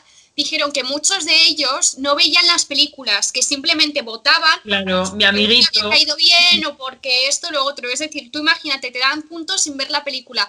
A mí los Oscars me la rempampinflan, pero A mí también. Que le den por saco los Oscars. Además, Lady Gaga no ganó uno también. Dices, venga, Sí. tomar por saco también. Bueno, pero Lady Gaga se lo merece, yo creo. Para mí bueno, no. Bueno, no, no se la, se ha ganado por canción, no se la ha ganado por actriz, se la ha ganado por canción Lady Gaga, ¿eh? Ah, bueno, Se la entonces. por famosa. Va. Bueno, Manu, vamos a ver. Remonta. Eh, en The Darjeeling Limited, el personaje de Jack, interpretado por el señor al cual nos cuesta mucho pronunciar su apellido, Jason Schwartzman, Jason, Jason. se llama Jack por Jack Beanstalk, Jack Nicholson o Jackie Brown. Jack Nicholson. Correcto. Eh. Vamos, vamos. Además, lo dije antes, es como te he dado Sí. el punto, Manu. Si es que. Yo para que digas que no te quiero, en plan, te lo he dado en bandeja. Grace, ¿qué película de Wes Anderson está basada en un libro infantil de Roald Dahl? Madre mía, el nombre. Roald Dahl, que fue el que Eh, escribió eh, La fábrica de chocolate. Grand Bu- Budapest Hotel, Fantastic Mr. Fox o Isle of Dogs. Fantastic Mr. Fox. Correcto. Que de hecho es que jo, tengo tantas cosas que decir de él que no, no, no me ha dado tiempo, pero él escribió el guion en la casa de Roald Dahl. Bueno, escribió parte del guion. En plan, se fue a Inglaterra a... Tú imagínate, en plan, yo qué sé. Es como si quiero escribir una película sobre Tim Burton y me voy a su casa, ¿sabes? Es como... Pues una fantasía. Cuidado que te puede, te puede también. A ver, Manu, en los, en los Royal Tenenbaums, ¿qué deporte practica Richie Tenenbaum? ¿Polo, golf o tenis? Chan, chan, chan, chan, chan, chan. Tenis. Correcto. Muy bien. Que va con la bandita en la Sí, frente. sí, sí, con la, Fila. Todo el rato ves- vestido de la puta fila, tío, con el polo. como con traje y con la cinta del tenis, ¿no? Que eso me encanta. Sí, sí. Em, Grace, ¿qué método de animación utiliza Wes Anderson? ¿Computer animation, stop motion o clay animation? Top motion. Correcto, esta, esta era facililla, hombre. Sí, sí. Manu, solo un film de Wes Anderson ha sido nominada a los Oscars. ¿Cuál? ¿Moonrise Kingdom, The Royal Tenenbaums o el Gran eh, Budapest Hotel? Gran Budapest Hotel. Correcto. Madre mía, vais empate, chicos. Uf, Qué emoción. uf, qué calentita está la cosa, va. No puedo perder, he ganado todo, Claro, ¿sabes? No puedo perder ahora. Grace, ¿en qué película de Wes Anderson no aparece Bill Murray? ¿Moonrise Kingdom, Bottle Rocket o Isle of Dogs? Bottle. Rocket, la primera. ¿Bottle Rocket? Sí, la primera película que hizo Bottle Rocket. Correcto. Yes. Manu, ¿en qué película de animación Wes Anderson pone la voz de una jirafa cantante? O sea, Wes Anderson dobla a, un- a una jirafa que canta.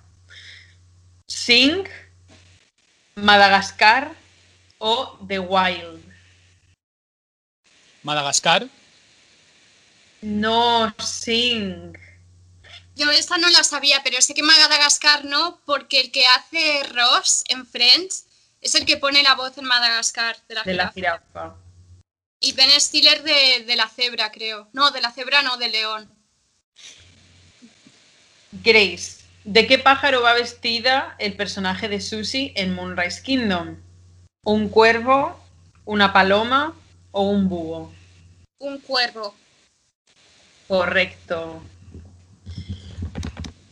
A ver, Manu, venga. Esta, esta yo creo que es fácil. Esta- a ver. Vamos, dale, dale. Dale. A Owen Wilson. ¿El qué, el qué, el qué, el qué? Repite. Se conocieron Wes Anderson y Owen Wilson. Vale. En la audición de Bottle Rocket, ¿eran compañeros de piso en la Universidad de Texas o son primos?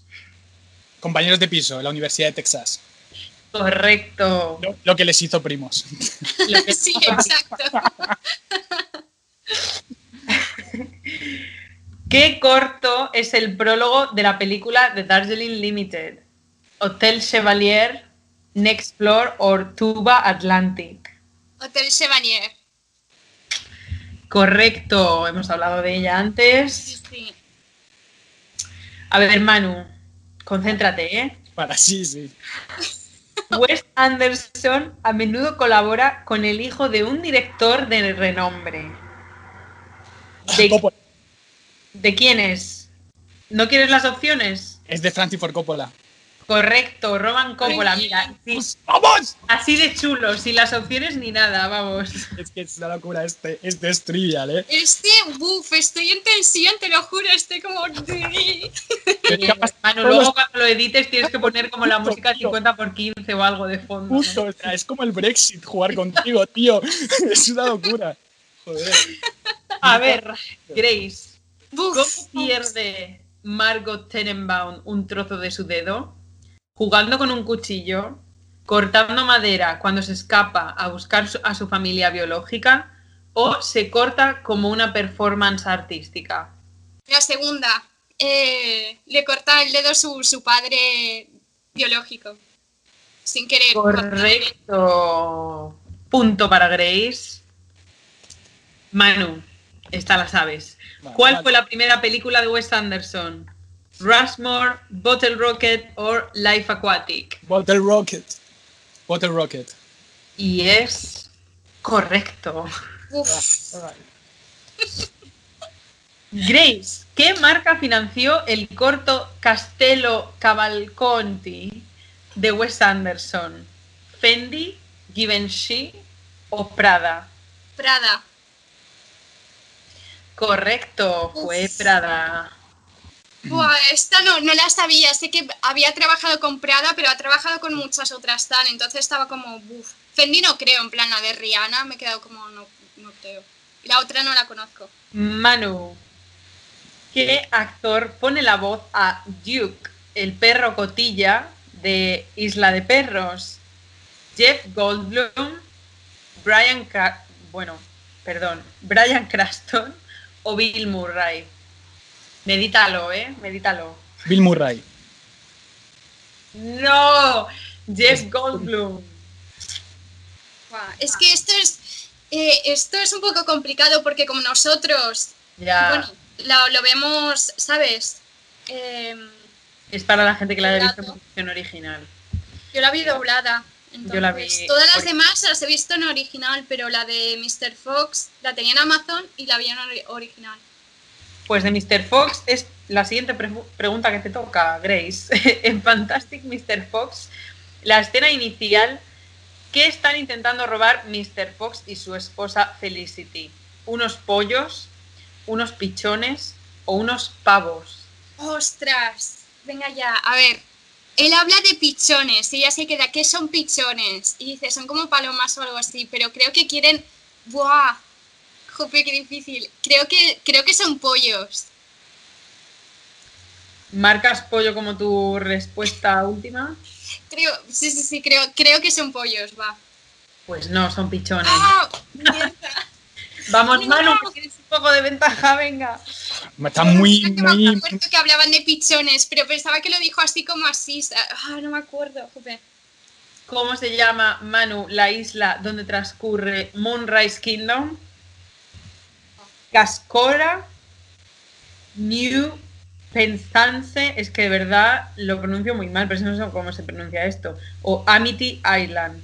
New Penzance. Así, mal pronunciado. Amity Island. No, New Penzance. Eso no lo sabía yo tampoco. Te dado ahí una medio pista. La vi ayer, ¿eh? pero no, no me fijé en el nombre de las islas. Para nada. Grace, ¿qué actor narra The Royal Tenenbaums? ¿Alec Baldwin, Morgan Freeman o Johnny Depp? ¡Hala! ¡Wow! Eh, Morgan Freeman, Johnny Depp o... Alec Baldwin.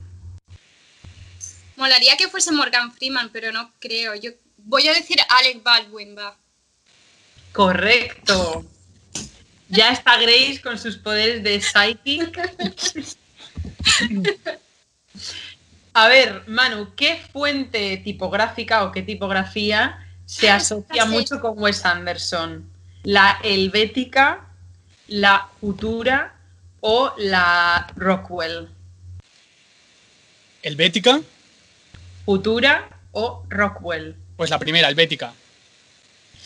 No, la futura, Futura. Futura. Esta la sabía yo, la futura. Oh, cielos. Y además lo ponen to- en todos, no solo en los títulos, sino en, lo- en las portadas de los libros, en todo lo que es en el mundillo de Wes Anderson, pone esta fuente, siempre. Grace, ¿de qué están llenos los botes de pastillas eh, que se toman en, Royal, en los Royal Tenenbaums? ¿De Tic Tacs, de placebos o de vitaminas? Tic Tac. Correcto. Tic Tacs. A ver, Manu, yo creo que esta sí la vas a saber. Venga. Tengo. ¿Qué canción suena cuando Max y Olivia bailan en la escena de Rushmore? The Wind de Cat Stevens, Hey Jude de los Beatles o Oh La La del grupo The Faces. The Win de Cat Stevens. No, Es que Oh La yo- La. Del grupo The Faces. Manu, no te vengas abajo, ¿eh? No No, te no, vengas abajo. No vengo abajo, no me vengo abajo. Vamos, para arriba. Como dice Paquita, Sale, eh, Paquita Salas, tú de acacias para arriba. Pues eso, no te vengas abajo. Grace, en Life Aquatic, ¿qué pez se pasan buscando casi toda la película? Jaguar Shark, Rhinestone Bluefin, Fluorescent Snapper. Jaguar Shark.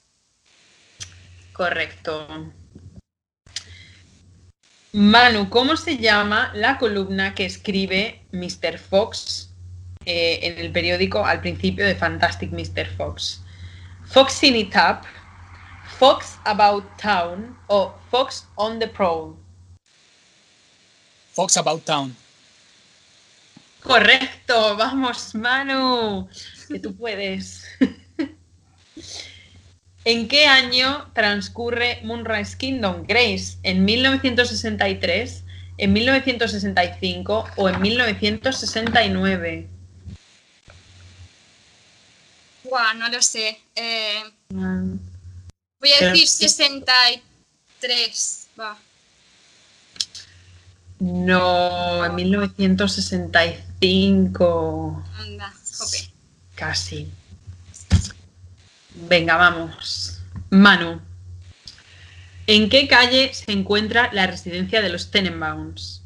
Arthur Avenue, Archer Avenue o Stuyvesant Avenue. No, perdón, Street. Es que a veces no, Creo no- que es Arthur. Arthur. te lo repito de nuevo porque es que no entiendo mi letra. Arthur Avenue, Archer Avenue o Stuyvesant Street. Creo que es Arthur Avenue. No, es Archer Avenue. Casi. Casi, casi. Em, Grace, ¿cuál es el middle name o el nombre, bueno, ¿cómo se puede traducir eso? El, nombre compuesto Sí. de Wes Anderson. William, Owen o Wales. Hala, no lo sé. Eh, voy a decir William. No, es Wales. Wales. Wales. Wes, Wes, Wes Wales Anderson. Anderson, ¿en Sí, se serio? hace un poco bola. La World, la World Wide Web o algo así, pero Sí. de- Wild, wild, wild. la World Wide Web Anderson. Punto Wes, Anderson. Wales Anderson. West, West Wales Anderson. Si le dices tres veces seguida aparece, ¿sabes? Aparece con un poco- niño bailando. Vale. Sí, es un poco trabalenguas. Es, es un poco. Es un poco. eh, tira, tira. Vale, vale. Digo, pensaba que ibas a decir algo No, importante. no, iba, iba a decir algo que no venía a cuento. Tira. Vamos. Ready, pues va. ¿Qué es lo que bebe siempre Richie Tenenbaum? ¿Bloody Mary, whisky soda o ron cola? Eh, Bloody Mary. Correcto. Muy Ah. bien, vamos. ¿Cuál es el estampado que lleva eh, la señora Fox en su vestido? ¿Manzanas, tomates o lleva hojas? No sé, ¿manzanas? Correcto, manzanas. Pensaba que eran flores, no me acordaba. A ver, Manu, ¿a qué edad comienza Margot Tenenbaum a fumar? ¿A los 12? ¿A los 17? ¿O a los 22?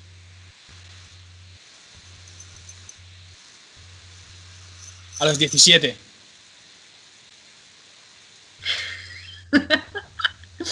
No, a los 12. Los 12 es, sí, es verdad. Muy precaria ella. Muy precaria, sí, sí, sí, sí. Sí. Y esta es la última pregunta. De esto depende todo. Es, bueno, no depende porque me habrá sacado 4 puntos de ventaja o 5 ya.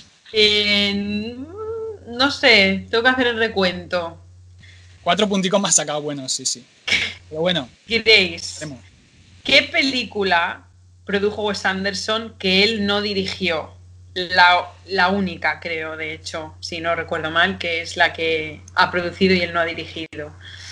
The Blink Ring, I Heard Huckabees, The Squid and the Whale. Telita con los... Voy a decir la primera, no sé, de Bling, no sé qué. The Blink Ring, que es de Sofía Coppola, por cierto. Pues no, es The Squid and the Whale. Ah, Vaya por Dios. Eh, que ahora que lo pienso, mm, que Sofía Coppola y, y Wes Anderson están muy conectados, ¿no? Por el hermano, tal, no sé ah, qué. sí. Además, el estilo se parece, ¿no? En plan, Sí, las tonalidades así como suaves y tal, los Son temas. que primos, son- son primos también. sí, son primos. Hay, hay parentesco, se podría afirmar de manera, de manera retórica entre Coppola y. Bueno, al fin y al cabo ha trabajado con, con el otro Coppola también. Con el otro hijo de Estoy Coppola. ¿no? haciendo recuento, ¿eh?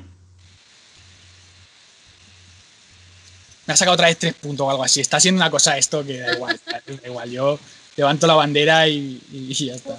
Yo que me he equivocado en dos o tres por ahí. Eh, te, te has sacado cuatro puntos, Manu. Pues, Pues nada, le tomarás la revancha de nuevo. Yo tengo solamente una duda, Manu. El día que ganes, ¿cómo lo vas a celebrar? ¿Tienes Bueno, una botella de champán preparada para hacer en plan Fórmula 1? ¿Cómo va la cosa? sí, quiero hacer un, lo de Fórmula 1 en Valencia, aquí en Valencia. Que como Te vas hizo, al circuito, ¿no? sí, sí, como hizo mi camarada, eh, este, ¿cómo se llama? El que fue alcalde en su momento en Valencia. Pues, pues sí, una especie de Fórmula 1 aquí, en la ciudad, con champán y de todo, vamos, una cosa. Vale, Nada, vale. tío, asumirlo. eh, Sí, los asumirlo. tengo. Lo vamos a hacer. Bueno, chicos, pues como siempre tenemos a nuestra mano inocente, nuestra mano inocente que es Grace, con solamente nos quedan cuatro papeles, ¿no? Cuatro, sí. ¿Qué género nos tocará? A ver. Bollywood. Puede, puede que nos toque Bollywood. Nos toca aventuras. ¡Oh! Aventuras. Vaya. bien esto. Yo lo primero que pienso cuando escucho aventuras son Indiana Jones, Star Wars. El Señor de los Anillos y la verdad que me encanta. O sea, muy a favor de las pelis de aventuras. A ¿no? mí más cuando era más niña, ahora es como, ah, ¿sabes? Plan, no sé. Sí, no sé, a mí es que, o sea, me gusta mucho. De hecho, acabo de terminar de ver El Mandalorian, que estoy totalmente... Ah, es mi, fue mi No. serie favorita de Estoy 2020. totalmente loca, enamorada de el Mandalorian en cuestión, de Mando, o sea, ese señor que no se quita el casco y madre mía, ¿cómo puede ser tan sexy? Yo no lo entiendo.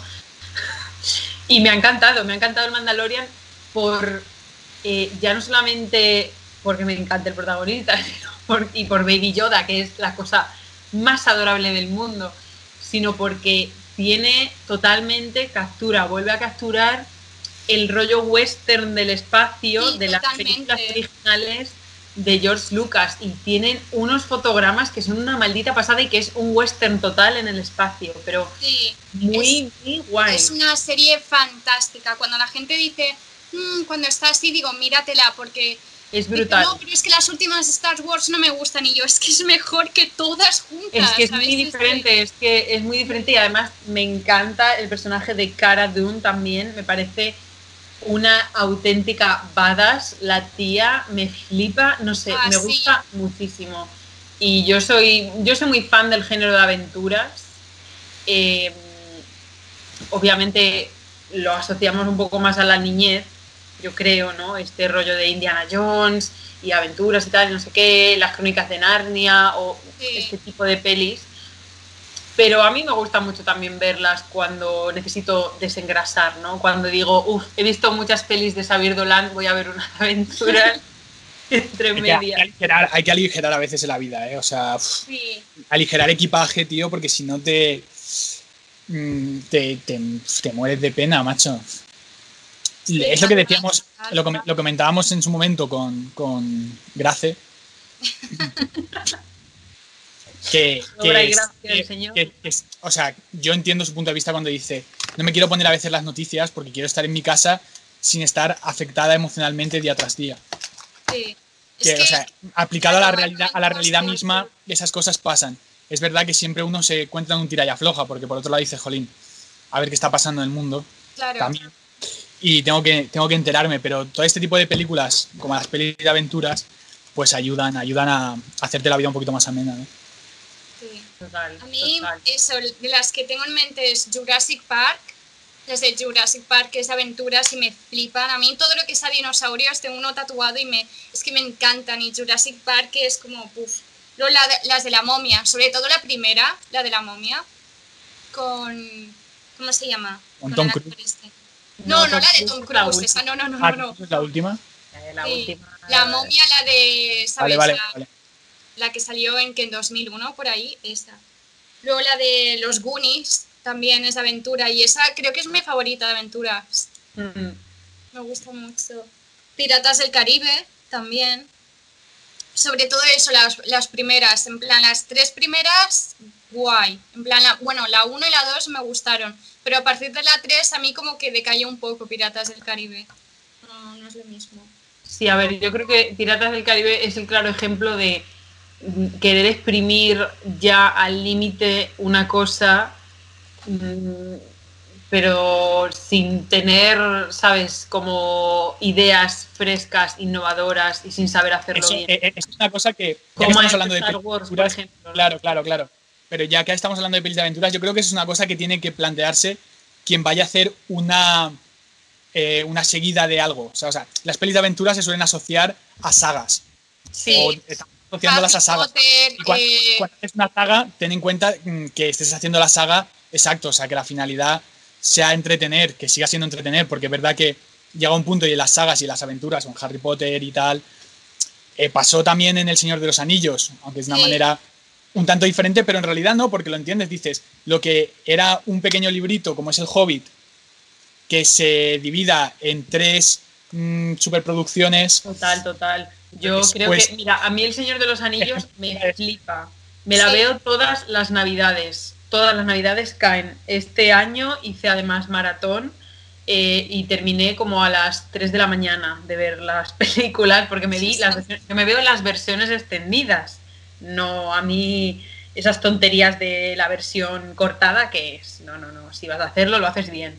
Pero sí que es verdad que el Hobbit me parece, pues eso, que es totalmente innecesario que se hagan tres películas. Creo que con una, o bueno, si dos te lo puedo comprar, pero tres, hay una serie de escenas que son paja, paja y más paja, que además no aportan nada, que, que además son como un poco así por la cara, que digo, pero bueno, yo por ejemplo, la primera película del Hobbit es la que menos me gusta, porque yo que sé, la segunda sale Smaug, que además es Benedict Cumberbatch y mola muchísimo como lo hace. En las otras dos hay más chicha, pero la primera es paja y paja y paja. Pero yo, El Señor de los Anillos, creo que mm, es. El Señor O sea, de los Anillos es Star Wars. A Yo- ver, I, I love El Señor de los Anillos sobre todo porque I love la historia. O sea, para mí la historia, la historia del Señor de los Anillos, mm, vamos, lo que me ha ayudado a mí en la vida, a nivel emocional de, de- en mi crecimiento personal, es mucho. O sea, mucho respeto al Señor de los. Anillos.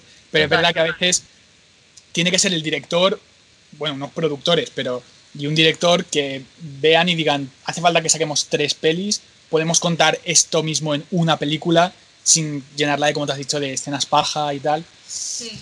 Pues, pues sí, yo creo que eso es una cosa que se lo tienen que, que plantear, porque además la aventura no, tiene que, no es simplemente como una progresión de acontecimientos, es decir, bueno, que mantengo siempre entretenido, sino que eso debería también tener una sustancia.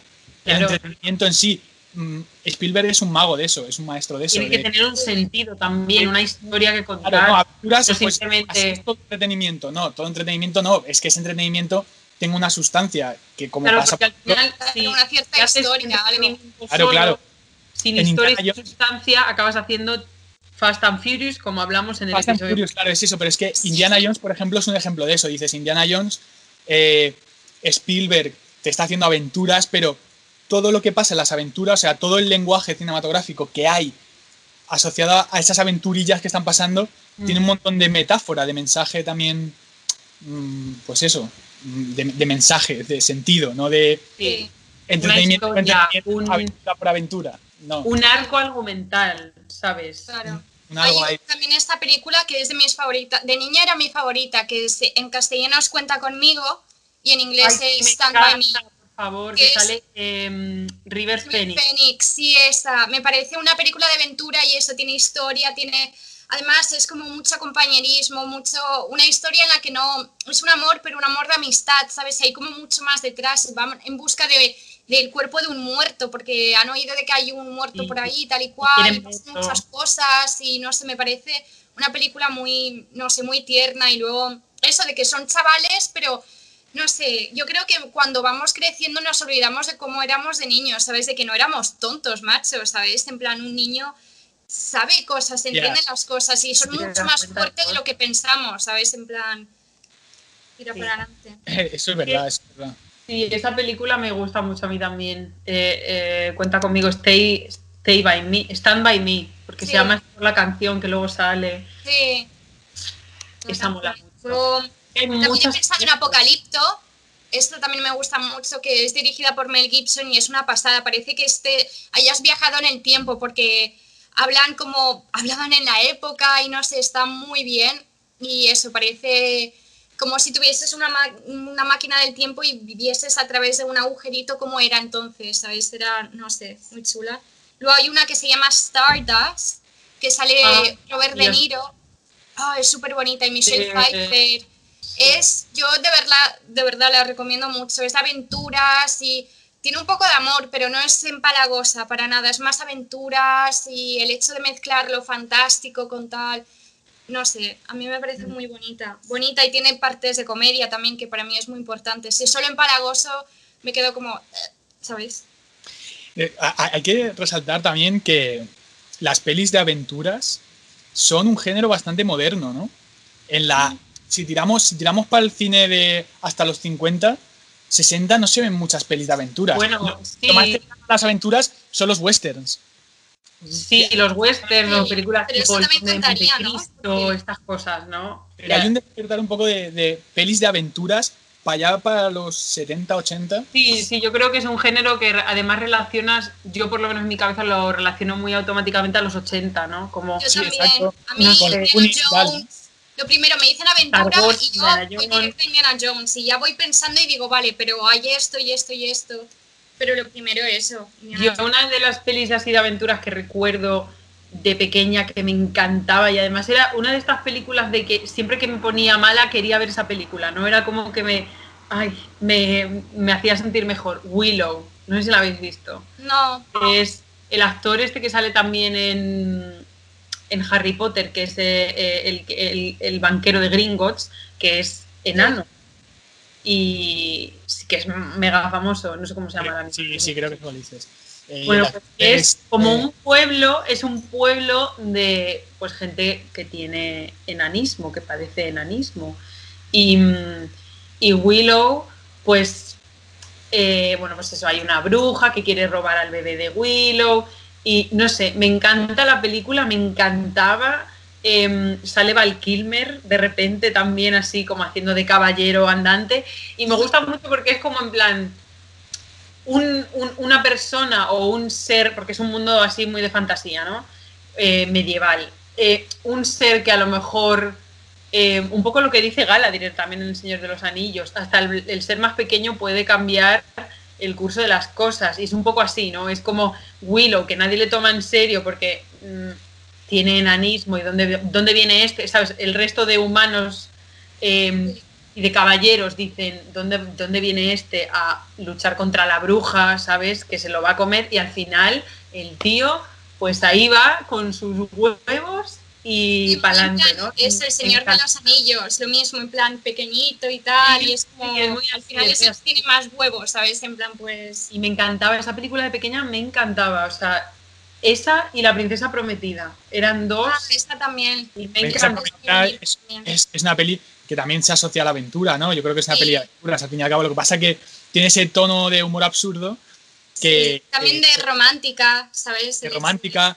Cuando se juntan las aventuras y el absurdo, se consiguen también obras maestras. ¿No sé si habéis visto Un hombre lobo americano en Londres? Ah, no, sé cuál es, la tengo que ver. Me que es apetece de- mucho. de John Landis.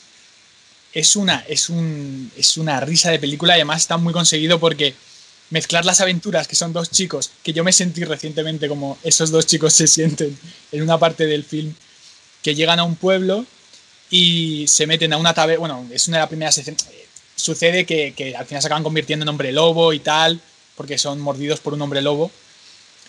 Y al principio del film se meten en una taberna, se meten los dos en la taberna y es todo dentro de un, de un tono absurdo y tal, ¿no? Lo que pasa que sí que son aventuras porque lleva una progresión de aventuras, o sea, son dos chicos que eso, que les suceden una serie de, de- de cosas que al final es, es una aventura, es una aventura lo que están viviendo.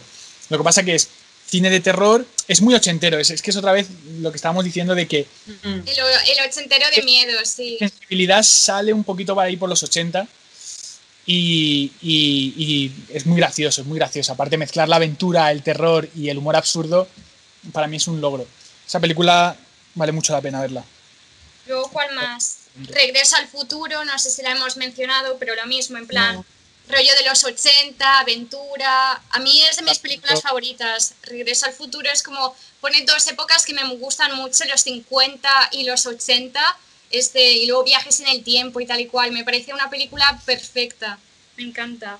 Eh, también diría Deadpool, no sé, en plan, porque las de Marvel y todo eso no soy muy fan, en plan, las puedo ver, pero no es como, ay, tengo que ir al cine a ver la última, pero Deadpool sí que me, es, me flipa, en plan, me hace reír mucho, es muy absurda, es muy, no sé, y es un antihéroe, que eso me gusta mucho, ¿sabes? Yo sí soy muy fan de Marvel, para eso sí que soy muy friki. Yo soy como fan de todas las sagas del mundo que existen. O sea, creo que la única saga sí que no soy fan es Star Trek, pero el resto todas, Star Wars, eh, Marvel, Harry Potter, mm, El Señor de los Anillos, todo, todo. Yo para eso soy muy friki y son películas eso que me ayudan mucho a, venga, me la pongo y no pienso. Y de las de Marvel, por ejemplo, a mí las que más me gustan, aparte de las últimas, porque bueno, son eh, el crossover más ambicioso de toda la historia, ¿no? Ahí con todos los superhéroes juntos. Las que más me gustan son las del Capitán América. O sea, las, las individuales del Capitán América son las que más me gustan porque, bueno, pues creo que lo que dice Manu, creo que aparte del rollo superhéroes, Marvel, golpes, no sé qué, cuenta cosas no, no sé. A mí es que el Capitán América me gusta mucho. Creo. A mí es el que menos. Esas me aburrían un poco porque se me hace muy larga y tal. A mí es, si tuviese que elegir de Marvel, creo que Iron Man, porque me gusta mucho el personaje, es como muy Es que yo no le soporto a Iron Man. No, a mí sí, me gustan mucho las contestaciones que tiene y todo eso, me parece genial. Robert Downey Jr. en plan, buah, me flipa. Y cómo le pega, le pega al personaje y no sé, me, me gusta bastante. Y creo que lo que han hecho con Marvel, que por eso han tenido tanto éxito, es mm, que han hecho a los superhéroes como muy humanos, ¿no? Han hecho a superhéroes, pero que al final tienen emociones y problemas mundanos y la gente puede empatizar mucho, ¿no? Es lo que decían con Thanos, que es como el malo malísimo y al final todo el mundo entiende a Thanos, todo el mundo entiende por qué Thanos quiere acabar con la humanidad, porque la humanidad está hecha una mierda y es en plan, te entiendo, Thanos. Si es que por un lado, ok, ¿sabes? Dale caña y nos vamos todos a la mierda. Entonces creo que ahí lo han sabido hacer muy bien, que no se han quedado solo en la superficie de es una película de superhéroes, venga, hostias a cascoporro, efectos especiales, no, sino que también han intentado contar... Es algo, pues, es algo que recalcamos mucho en este programa, lo que es el, sentimiento eh, humanista. La empatía, la empatía. la empatía, efectivamente, la empatía es, mm, una cosa que se tiene que tener en cuenta, que mm. parece una cosa consustancial que dices, pero ¿cómo? Dices, sí, pero hay que pensarlo, ¿sabes? Hay que replanteárselo porque es verdad que es productos a veces que no se corresponden.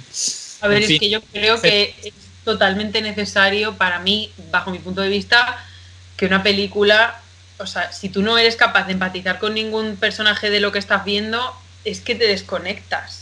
¿Sabes? Claro, no te importa. Es como si empiezas a ver una película a partir de la mitad o así, en plan, ya no. ¿Sabes? Una serie ya empezada, no sientes lo mismo por los personajes. Se muere una y dices, bueno. lo que te están contando es una cosa. Yo por eso creo que a lo mejor películas del tipo así, pues eso, lo que decíamos el anterior, ¿no? Porque creo que acción y aventura están como muy ligadas también. Sí. Hombre, sí, sí. También había pensado acción, aventura y animación, porque hay muchas películas de, dibujos, por ejemplo, el viaje de Nausicaa, el viaje de, el viaje de Nausicaa, no, el viaje de Chihiro, Nausicaa y no sé qué, el puente ambulante, todas estas, todas, las, del estudio todas las de Ghibli son aventura pura y dura, y por ejemplo, el emperador y sus locuras, también es muy tal, El planeta del tesoro, que es mi favorita. Bueno, a ver, al final todas las películas de Disney... Todas las películas de Disney, te iba a decir yo, son, son, son, son aventuras, ¿no? También es verdad que el enfoque infantil... Mm, claro, le da eso de... Claro, está asociado a la aventura porque también es como siempre tiene ese toque, que eso es interesante también. Las aventuras vistas desde ese plano, que es como se deberían enfocar, tienen un punto de vista didáctico también. O sea, la aventura se asocia al crecimiento, a la evolución, al progreso, ¿no? O sea, el sentido en sí de aventura es un sentido, en sentido filosófico, es progreso, es aventura, proceso de cambio, ¿no? Sí. Se asocia a eso. Y también, por ejemplo, y me gusta porque también son como muy amenas, son de niños, pero por ejemplo la de Ice Age, en plan, yo me acuerdo que mi familia se partía con la ardilla y cosas así, ¿sabes? Son, no sé. O la de Madagascar, yo me la sé de memoria, Madagascar 2 me la sé, pero de peapa, en plan, me la he visto tantas veces, me hace tanta gracia el lemur. Buah, es que me flipa. Es genial, sí. Es genial. Yo la de Sinbad, me gustaba mucho de pequeña, salió una de animación que se llama Sinbad. sí, sí, sí, fui a verla además al cine con mi hermano porque yo soy más, soy más mayor que vosotros. soy una señora ya mayor, entonces fui, me acuerdo que fui con mi hermano. Una señora mayor. A mi hermano le encantó Sinbad, le gustó muchísimo y le encantó mucho el personaje de la mala. Ah, a mí me parecía súper guay, era como, no sé. era, como Úrsula un poco, ¿no? Así. Sí, exacto. Luego la DT, pero eso se podría catalogar aventura, pero también como ciencia ficción, porque es, ¿sabes? Pero no sé, ET si se puede catalogar ahí. E yo creo que también es aventura. ¿eh? Hombre, ET es aventura, sí. ¿Ves? Es otra vez. Casi todas las películas que tienen un enfoque infantil, eh, hay una. Hay una relación directa con la aventura. por eso, precisamente, seguramente por, el, por, el, por esa especie de sustancia simbólica que hay en la aventura que tiene que ver con el crecimiento o el proceso de, de crecimiento emocional. Sí. Sí. Además que es como entretenido, ¿sabes? Porque un niño ver drama no le apetecerá y terror no le conviene. Y romántico tampoco, ¿sabes? No tal. Entonces lo que queda, que puede ver un niño es o comedia y depende de qué comedia no lo va a entender. Y luego lo que queda es aventura. Aventura es más para todos los públicos, Sí. por así decir. Entonces siempre está eso. Las de Sherlock Holmes, ¿habéis visto las últimas de Uh, Sherlock? No, no la las serie. Ah, a mí me encantan.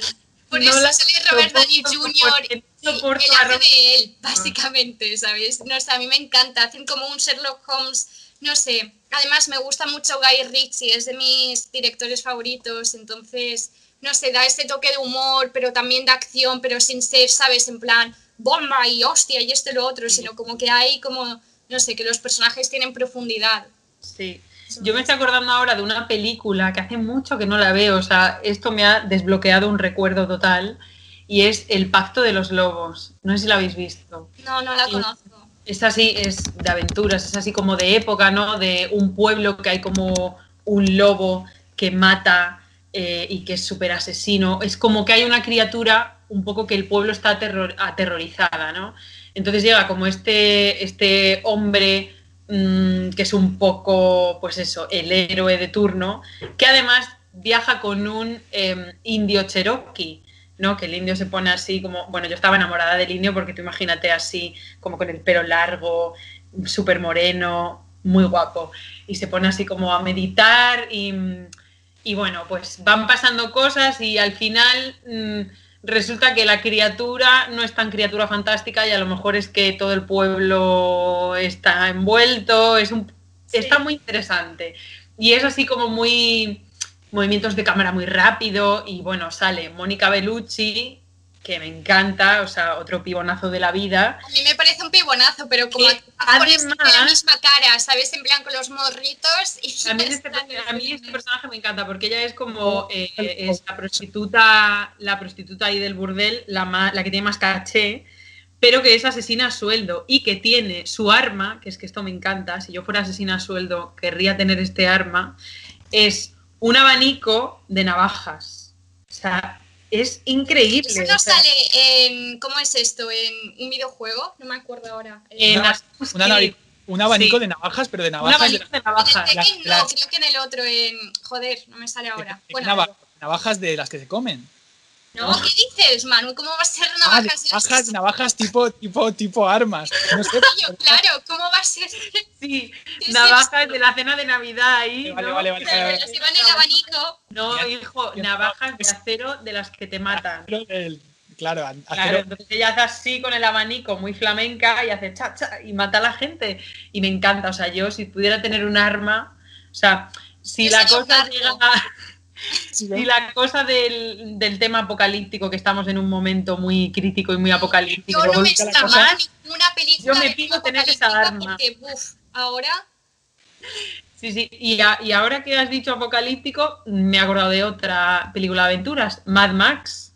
Ah, Mad Max, sí, Mad Tanto Max, la, la antigua como la nueva sí, eh, Sí, me sí, encantan. Bueno, la nueva me parece una puta pasada visualmente.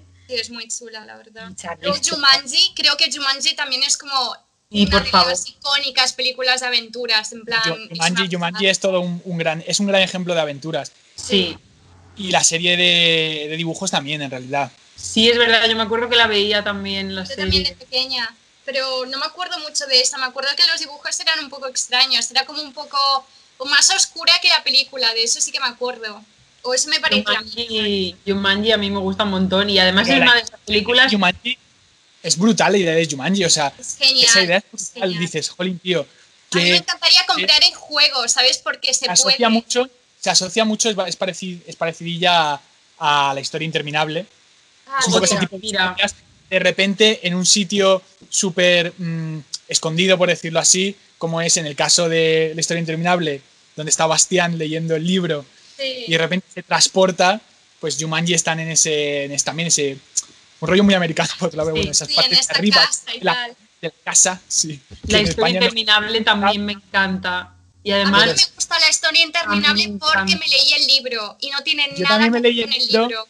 En plan, Yo no- no, se no- parecen no- nada, entonces no pude. No. Sé de la existencia de la peli, pero no la he visto, pero el libro me marcó. yo- es una de esas películas que además me transporta a mi infancia total, a verla con mi padre, porque mi padre era muy fan. Y es que es, es eso, o sea, yo pienso en la historia interminable y pienso en, en casa, ¿no? Y, y me encanta Huyu, que es el dragón blanco. Fu- Yo Fuji- quería Huyu, Huyu. Hoyu, Huyu, no. Y me Huyu. encanta. o sea, creo que hicieron ¿habéis como una visto segunda la parte, película- pero fue un fail. Eh, ¿Y habéis visto la película El libro de Ellie? Que es con Denzel Washington. No. No, pero me suena mucho. Está muy chula, la recomiendo. Es así como un mundo apocalíptico y no hay libros. Y él tiene un libro y todo, todo el mundo lo está buscando. Y la gente es caníbal y tal. Está muy, muy, muy chula. Y el final es como un plot twist muy guay, la verdad, no sé. Esa la recomiendo, está guay. Luego la de eh, inteligencia artificial, que sería como ET, en plan, entra más en ciencia ficción tal vez, pero es, no sé, esa me encantó. Y la de un puente hacia Terabitia, ¡Wow! Un puente hacia tío. Mira que me cuesta llorar, ¿eh? Porque eh, por dentro, en plan, para que yo llore en una película me cuesta la vida, pero con estas dos, En un puente hacia un puente hacia Terabitia me la vi, me la volví a ver hace. ah, debe hacer un año ahora. Y cuando era pequeño, o sea, para mí era. Fue Crush. eh, Ana, ¿cómo se llama? Ana. ¿Cómo se llama la chica? Eh, la actriz. Ana Robbins, no. Ay, no. ¿La niña actriz- o la que hace de niña, profesora de música? Ah, la no, niña, que sale en, Fue un crash, fue un en crash la cuando- fábrica de chocolate también. y fue un crash cuando yo era adolescente, o sea, fue en plan de. Y era Ana Robinson, no sé qué. Bueno, y volví a ver la peli hace un año, en plan, porque cuando era adolescente me, me gustó mucho, me tocó mucho y me parece una peli sensible y bonita. bonita, y es que es, es muy bonita, es muy bonita, la verdad es que es Es muy bonita. súper bonita. Yo me Es- acuerdo, es- es chula. y el momento, no quiero decirlo por si no la habéis visto a los oyentes, pero hay un momento dramático y el niño como actúa tal, como llora, en plan, es cruda, es como, uff, a mí me hizo película- llorar muchísimo. Y el niño está, y está muy bien elegido los actores. El niño lo hace Sí, sí, muy bien también, ¿eh? Sí, Está muy bien elegido los actores. Yo ¿Lo esa película de nuevo me pilló mayor y mi hermano, recuerdo verla con mi hermano, pero yo ya era más mayor. Y sí, o sea, recuerdo mucho drama. Luego conocéis la de Ruta ¿Pero hacia tuyo la... personal o en la peli? No, en la, peli, en la película, joder. Lo has dicho de una manera y recuerdo mucho. O sea, ha sido como muy para atrás. ¿Luego conocéis la de Into the Wild? Que en castellano Sí. sería Ah, hacia, sí, hacia Ruta eh, Salvaje. hacia Ruta Salvaje o algo así. Sí, sí. Es Esa historia. La tengo por ahí. esa no historia Además, es una historia de verdad, así que es como... Ya, ya, Es los- brutal. Esa película a mí me cambió la vida. De pero hay verdad. gente, que, hay gente que es muy crítica, ¿eh? porque dicen que la película en sí no vale mucho. Lo que pasa es que la historia es muy Uf, a mí me potente. A mí me encanta la película. Ah, me la, historia, la historia es muy la historia. Me encanta la película, me encanta la interpretación del chico, que ahora mismo no me acuerdo su nombre. O sea, la escena esa que él llega em, a la zona de Alaska y están ahí como unos eh, renos, que no serán renos, pero que no me acuerdo ahora mismo de la especie en concreto, de animal, pero que están como unos renos y él se emociona de ver eso. O sea, esa escena me parece una joya de la interpretación. O sea, me parece que está súper bien interpretada y me encanta esa película y esa banda sonora que es Eddie Vedder. Eddie Vedder de Pearl Jam. compositor, Sí, sí, brutal. sí, sí, brutal. sí, sí, sí. Luego conocéis la de Maldición de las Brujas, que es con Angelica Houston. Y También sale Rowan Atkinson, que es el que hace de Mr. Bean, que es un niño que es también una historia de Roald Dahl, que Roald Dahl es el eh, escritor de Fantastic Mr. Fox, eh, Charlie la fábrica de chocolate y todo esto. Pues es una de sus historias. Seguro que la conocéis, es de los 80 y es de un niño que va con su abuela a un hotel. Y en ese hotel hacen como una reunión anual de brujas. Me suena Y es muchísimo. la escena que se quita la bruja mm, jefa, que es Angelica Houston, que de hecho sale en varias películas de Wes Anderson. Pues se quita la máscara y es como horrible, en plan la nariz súper larga, tiene una Ah, joroba, da un miedo. A mí esa escena me traumó de pequeña. Fue, es una pasada. Esa me parece súper chula. Y que Rowan Atkinson, Mr. Bean, fue la primera vez que lo vi haciendo de capullo, ¿sabes? De, de- de comedia toda la vida y de repente lo veo hacer de un imbécil y borde y tal, y hablando, fue como que fuerte, tal, me, me chocó de Mm. pequeña. Luego también, aunque sea un poco animación, o sea, aunque se mezcle con el género animación, Anastasia también me encanta. Ah, y me ya parece ves. mm, me también como muy de Las aventuras, ¿no? Que les va pasando una cosa y luego les pasa otra y se met- salen de una y se meten en otra. Y Rasputin mola un montón. ¿Y conocéis la de Pequeños Guerreros? Que es la de los juguetes. Sí, pero es Esa película, esa película de me daba un poco de mal rollo, me daba un poco me de daba un miedo. poco de, de canguelo raro. De decir, además, eh, me acuerdo que se- o sea, tenía unas caras como muy marcadas, Sí. ¿no? Sí, sí. Daba- los malos eran los soldados, creo, y los buenos eran como los monstruos, entre comillas, los que parecían más como animales. Sí, sí. Ay, a mí me encantaba de pequeña, que luego salían Barbies y estaban loquísimas, en plan, Sí, me daba, me daba miedo por eso, porque yo tenía, tengo y sigo teniendo muchas Barbies en mi casa y me pensaba que, bueno, pues que iban a venir por la noche y me iban a atar o algo. Entonces me Una da cosa. mucho mal. Eh, La de la vida de Brian y los caballeros de la mesa cuadrada, ¿eso contaría como aventura también o más en Dos comedia? pelis diferentes. Sí. Ah, Sí, vale, bueno, Ok. aventura. Yo la vida de Brian la veo más comedia que aventura. Sí, puede La, ser. La otra sí la puedo ver más de aventura. La la de y me encanta. A mí la de los caballeros de la mesa cuadrada es mi favorita de los Monty Python. En plan, es súper graciosa, es súper absurda, Sí, es... es el buen absurdo, ¿no? Es un absurdo que no es la coña hiper, "Eh", sino que tiene una historia ahí guapa, tío. Es Los Pues también.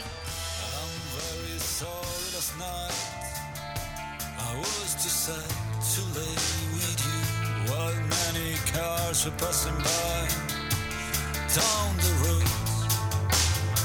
I said, I must go, your bag needs to stay. But I was so wasted, wasting away. Now I'm sitting on the floor with your head in my hand.